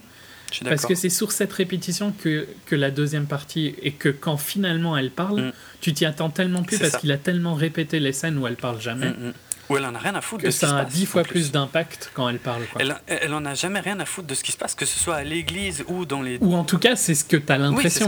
Au final, elle en a quelque chose à foutre parce que c'est celle qui a le plus le vu la réalité. Exactement, c'est celle qui a la meilleure analyse de la situation dans la seule scène où elle parle. C'est pour ça que c'est c'est Silent Bob, quoi. C'est exactement un moment à la Silent Bob. J'avais pas pensé à Silent Bob, mais c'est. À moi tout de suite. Hmm. Ah, c'est obligé. Mais t'es plus fan. Euh, Mais euh, j'ai adoré la, justement son moment Silent Bob. J'étais, j'étais fou de joie. Vraiment, j'étais. Euh, Et puis elle calme tout le monde. C'est juste parfait. Et les scènes. Parce que le père et la mère qui sont complètement à la ramasse ah, tout le Mais ils sont géniaux aussi, hein, sans déconner. Ah oui, c'est pas une critique hein, quand je dis ça. Ils sont excellents. Ils mm. sont parfaitement dans ce stéréotype de, de, de, Jersey Shore des familles italo-américaines. Ouais, ouais, ouais.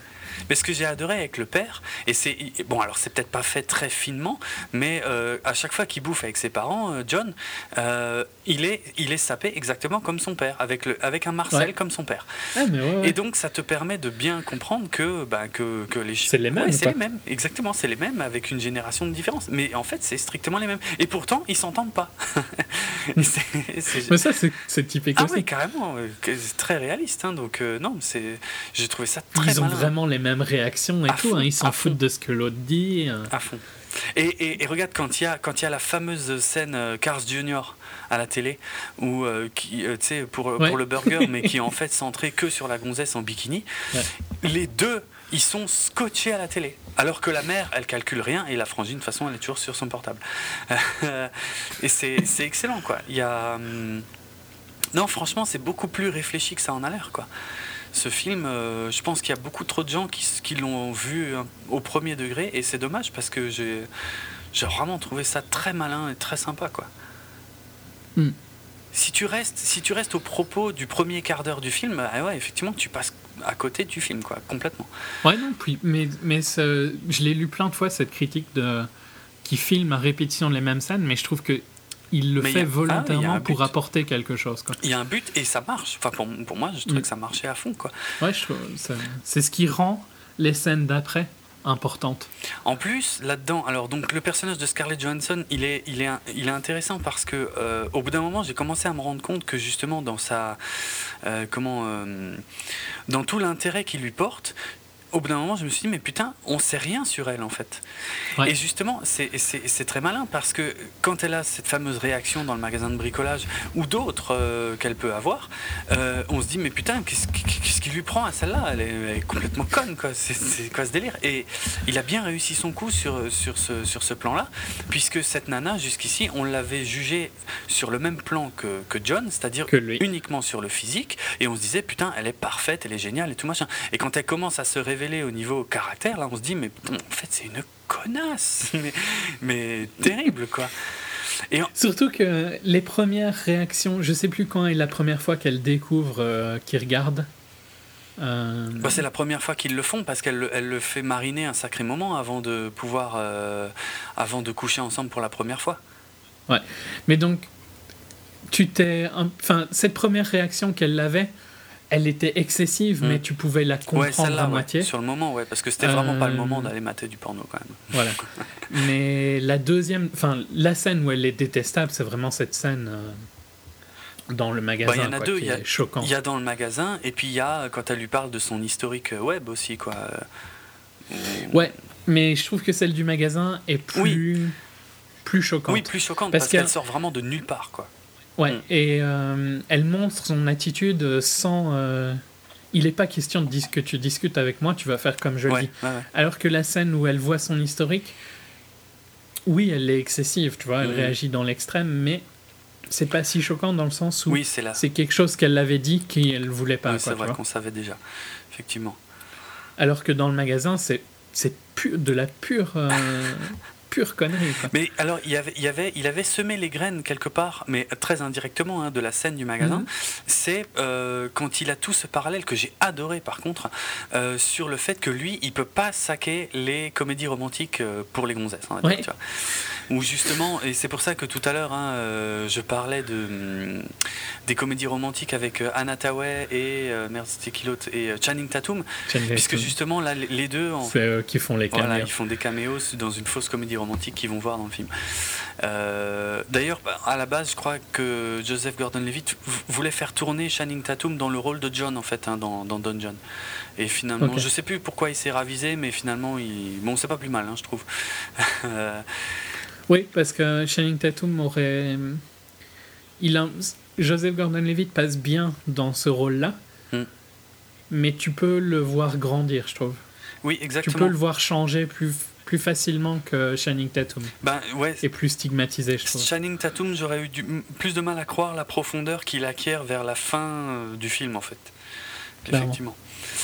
Pourtant, c'est pas un mauvais acteur, hein, je l'ai vu dans des, dans des films sympas. Euh, le dernier enfin, un des derniers Soderbergh, parce que hmm. il tourne un peu 40 milliards de films par an, ouais.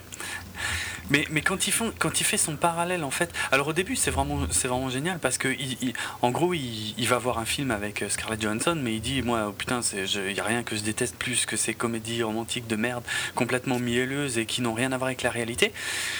Mm. Mais ce qui, ce qui sous-tend là derrière, que tu t'en rends pas compte forcément tout de suite au début, mais qui, qui arrive plus tard dans le film, c'est que finalement, lui, il a exactement le même travers, mais avec ses films de cul.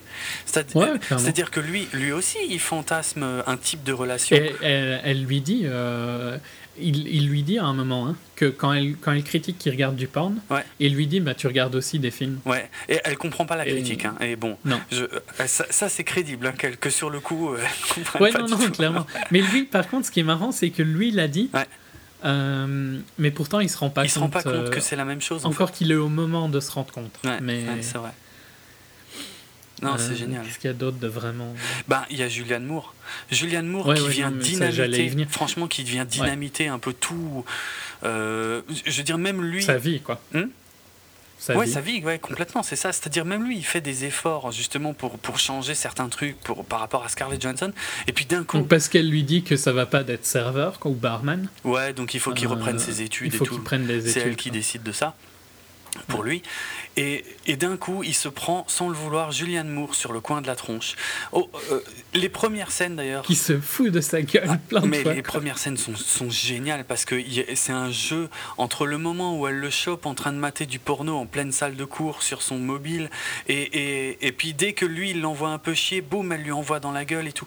Franchement, les dialogues qu'ils ont entre eux mais sont jouissifs, quoi, sont, sont excellents parce que tu sais pas où ils veulent en venir. Les, les, enfin, tu sais pas surtout où, elle, elle veut en venir, mais euh, parce qu'en plus ils ont rien en commun, quoi. Mais euh, ouais, non, clairement. Et puis tu vois bien le, ouais, le choc de culture. Ouais, grave, grave. Et lequel, la, la Julianne Moore qui est adulte et euh, lui qui mm, est toujours. Mm.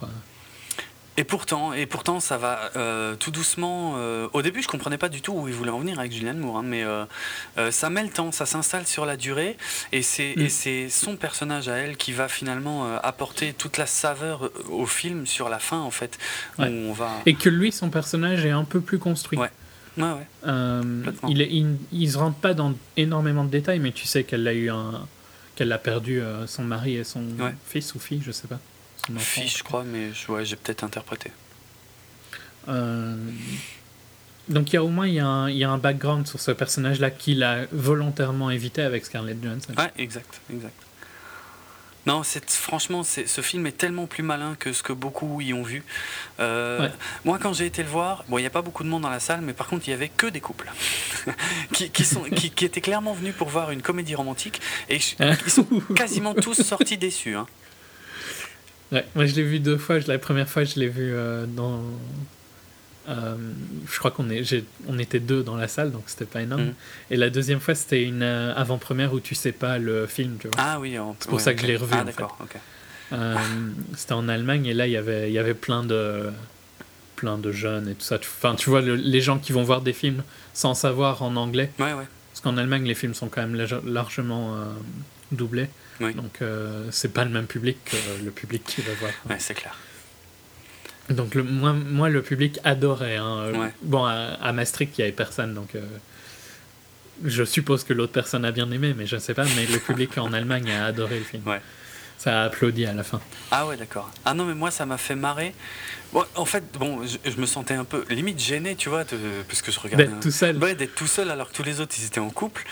Je sais plus où, où j'avais eu euh, ce, ce feeling-là.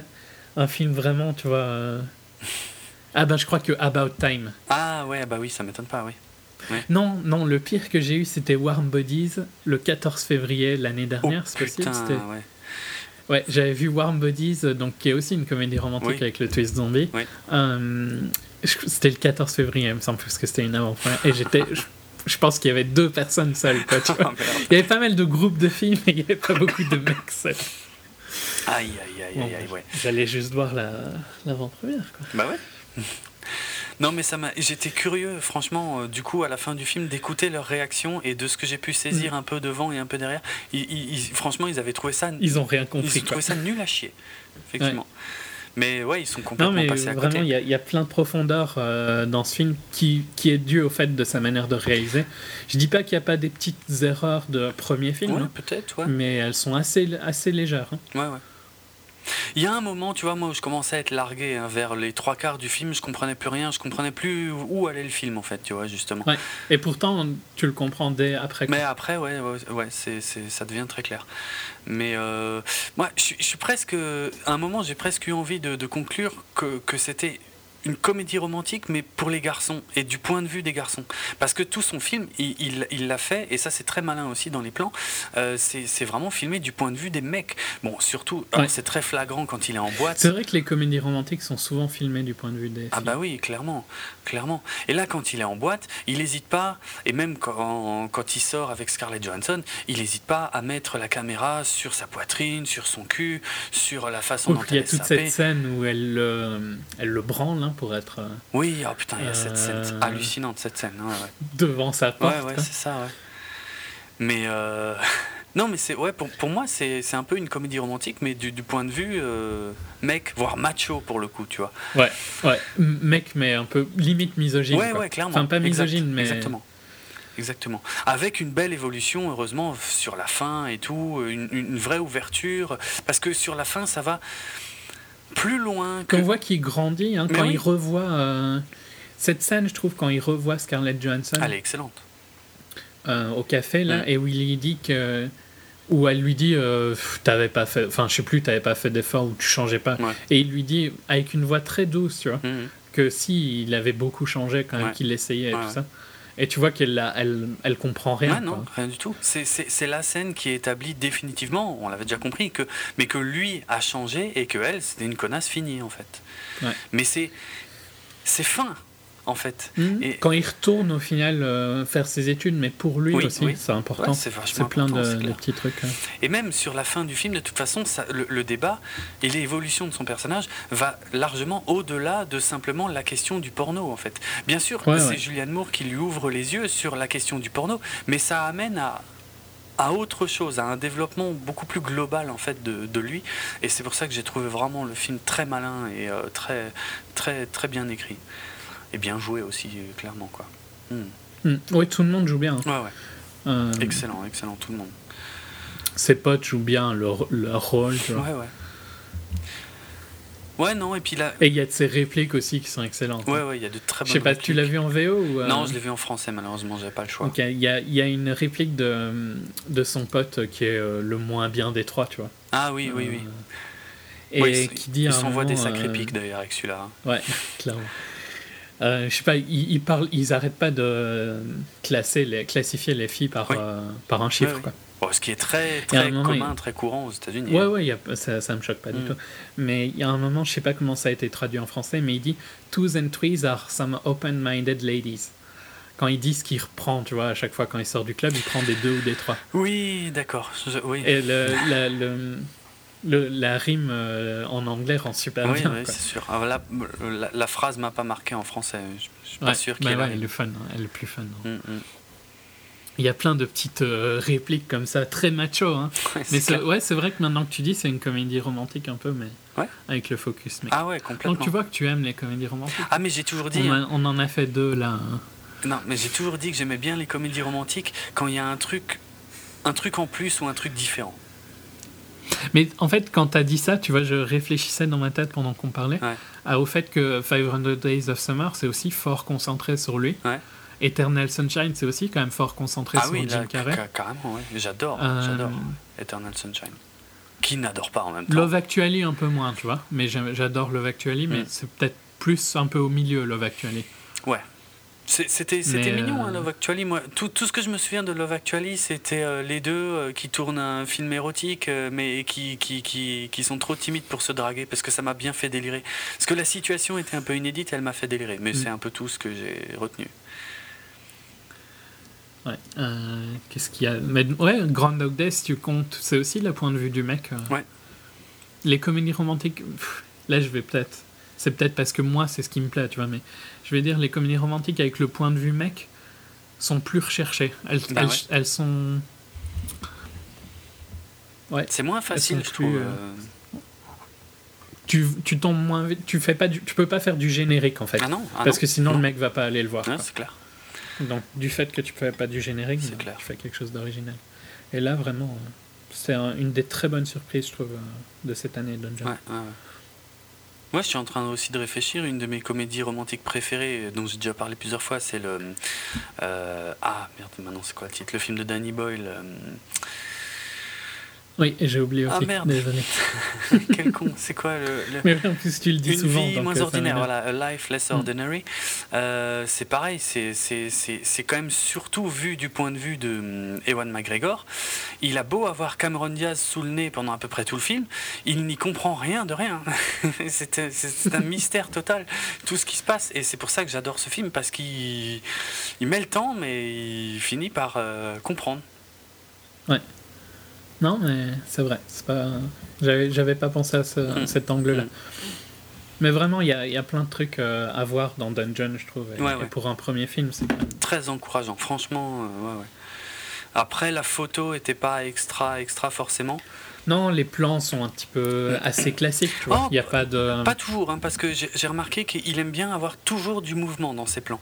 Sauf les seuls plans vraiment euh, immobiles, c'est quand il se colle devant le MacBook et qu'il a le gros plan sur sa tronche. Ouais. Mais quasiment tous les restes, franchement, que ce soit les repas, que ce soit à l'église, tu as toujours du travelling sur la gauche, sur la droite, ou très très légèrement vers l'avant. Il, il aime pas les plans fixes. Hein.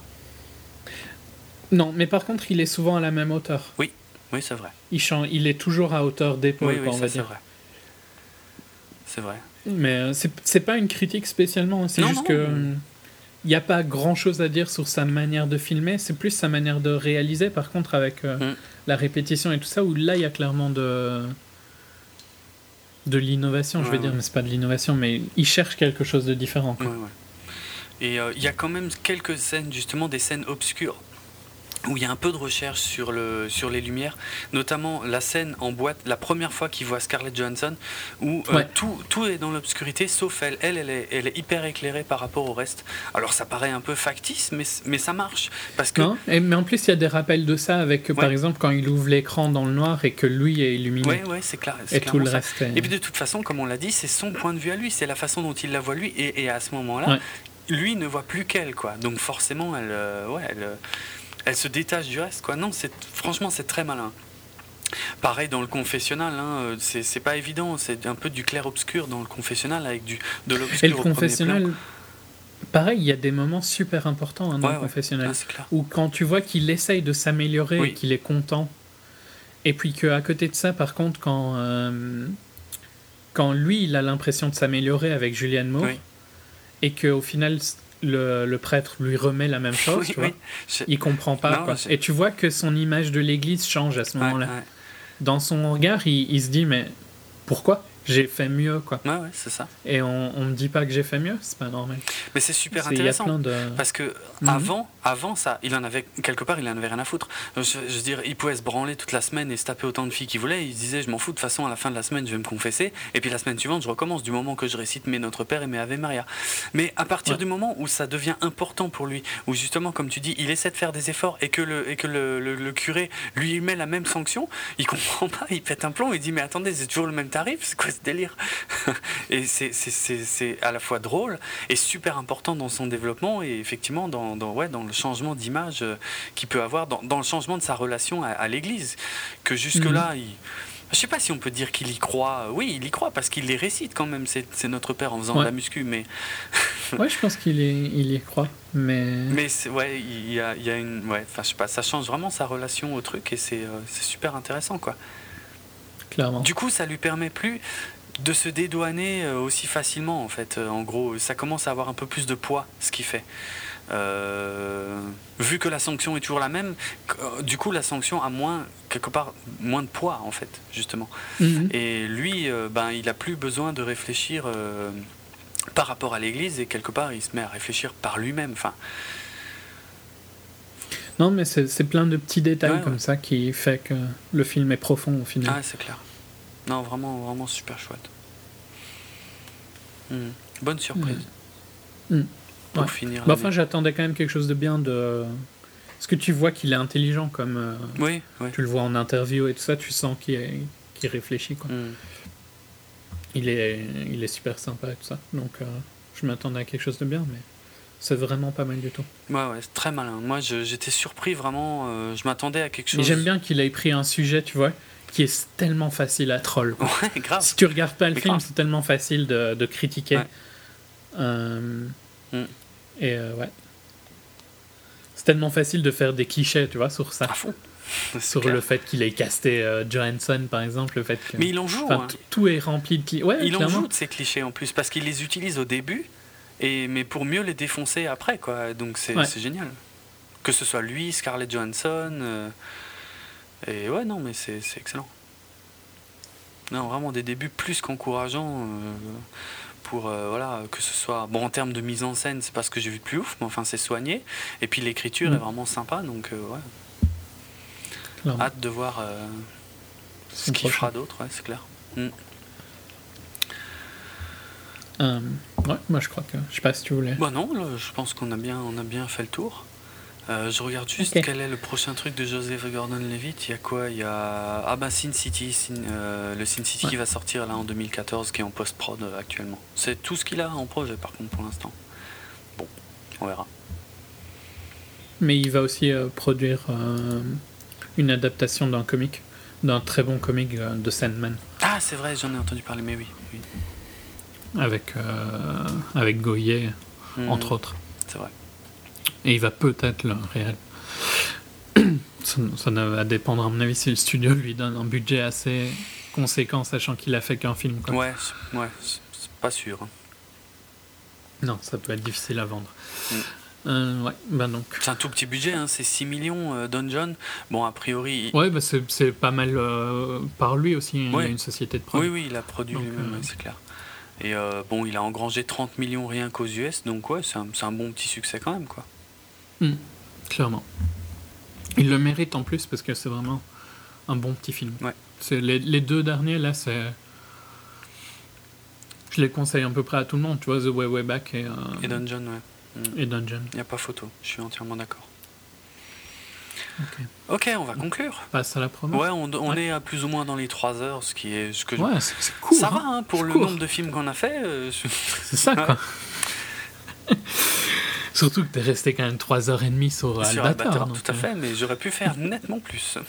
Crois-moi. en fait, on doit être content. ah bah oui, là oui. Parce que si tu veux, j'enchaîne, hein, je continue, hein, j'ai encore de quoi dire. Donc, vous pouvez euh, retrouver 24 FPS sur bipod.be. Le site devrait être up euh, au moment où l'épisode sera en ligne. Mhm.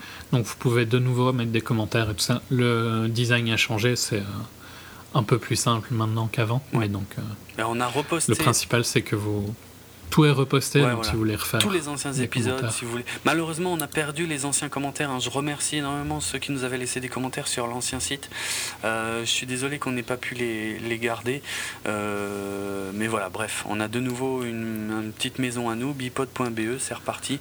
Donc euh, lâchez-vous pour les commentaires, ça reste peut-être le moyen le plus facile, bien qu'il y a plein d'autres moyens que tu vas nous énoncer aussi mm. maintenant. N'est-ce pas? pouvez également les, retrouver tous les épisodes sur DJpod, et désolé pour le bruit. Euh, donc c'est djpod.fr slash 24fps. Euh, vous pouvez également retrouver 24fps sur Twitter, at 24fps podcast. Sur euh, Facebook, la même chose. Et c'est tout, hein Facebook et Twitter. Ouais, ouais. ouais. Il y a une page Google mais je pense pas qu'on l'utilise euh, souvent. Euh, qu'est-ce que je voulais dire d'autre? Vous pouvez nous retrouver toujours sur iTunes, forcément. Si vous nous laissez des notes, euh, ça aide énormément, des commentaires aussi mhm. là-bas. Euh, sur podcastfrance.fr. Le site est tout nouveau, donc je vous invite de le découvrir. Bah, c'est un très joli nouveau design. C'est ça. non seulement le site est tout neuf, donc euh, ça vaut le coup d'aller y jeter un œil. Surtout que ça permet de, bah, d'avoir un annuaire euh, de, de podcasts francophones qui n'est pas pollué par ben, toutes les émissions de radio ou de télé qui y mettent aussi leur, leur catch-up radio et tous ces trucs-là. Donc là, c'est que du podcast, du vrai podcast, j'ai envie de dire. Et euh, et en plus, ben, euh, qu'est-ce que je voulais dire? Ah oui, et le, et le top 20 Podcast France est reparti à zéro avec le nouveau design. Donc n'hésitez pas. Donc il faut revoter pour qu'on soit tout en Tout à fait, voilà. Et j'ai confiance parce qu'il y avait vraiment plein de gens qui avaient voté pour nous euh, ben, avant. On, est, on était resté quand même en tête du top 20 pendant un sacré moment. Alors je remercie énormément tous ceux qui ont voté pour nous parce que c'est vraiment super sympa. En plus, ça nous donnait un peu de, bah, ouais, de visibilité pour, pour que d'autres personnes puissent nous découvrir. Donc c'était vraiment ultra cool de l'avoir fait. Et si ça vous branche de le refaire, n'hésitez pas.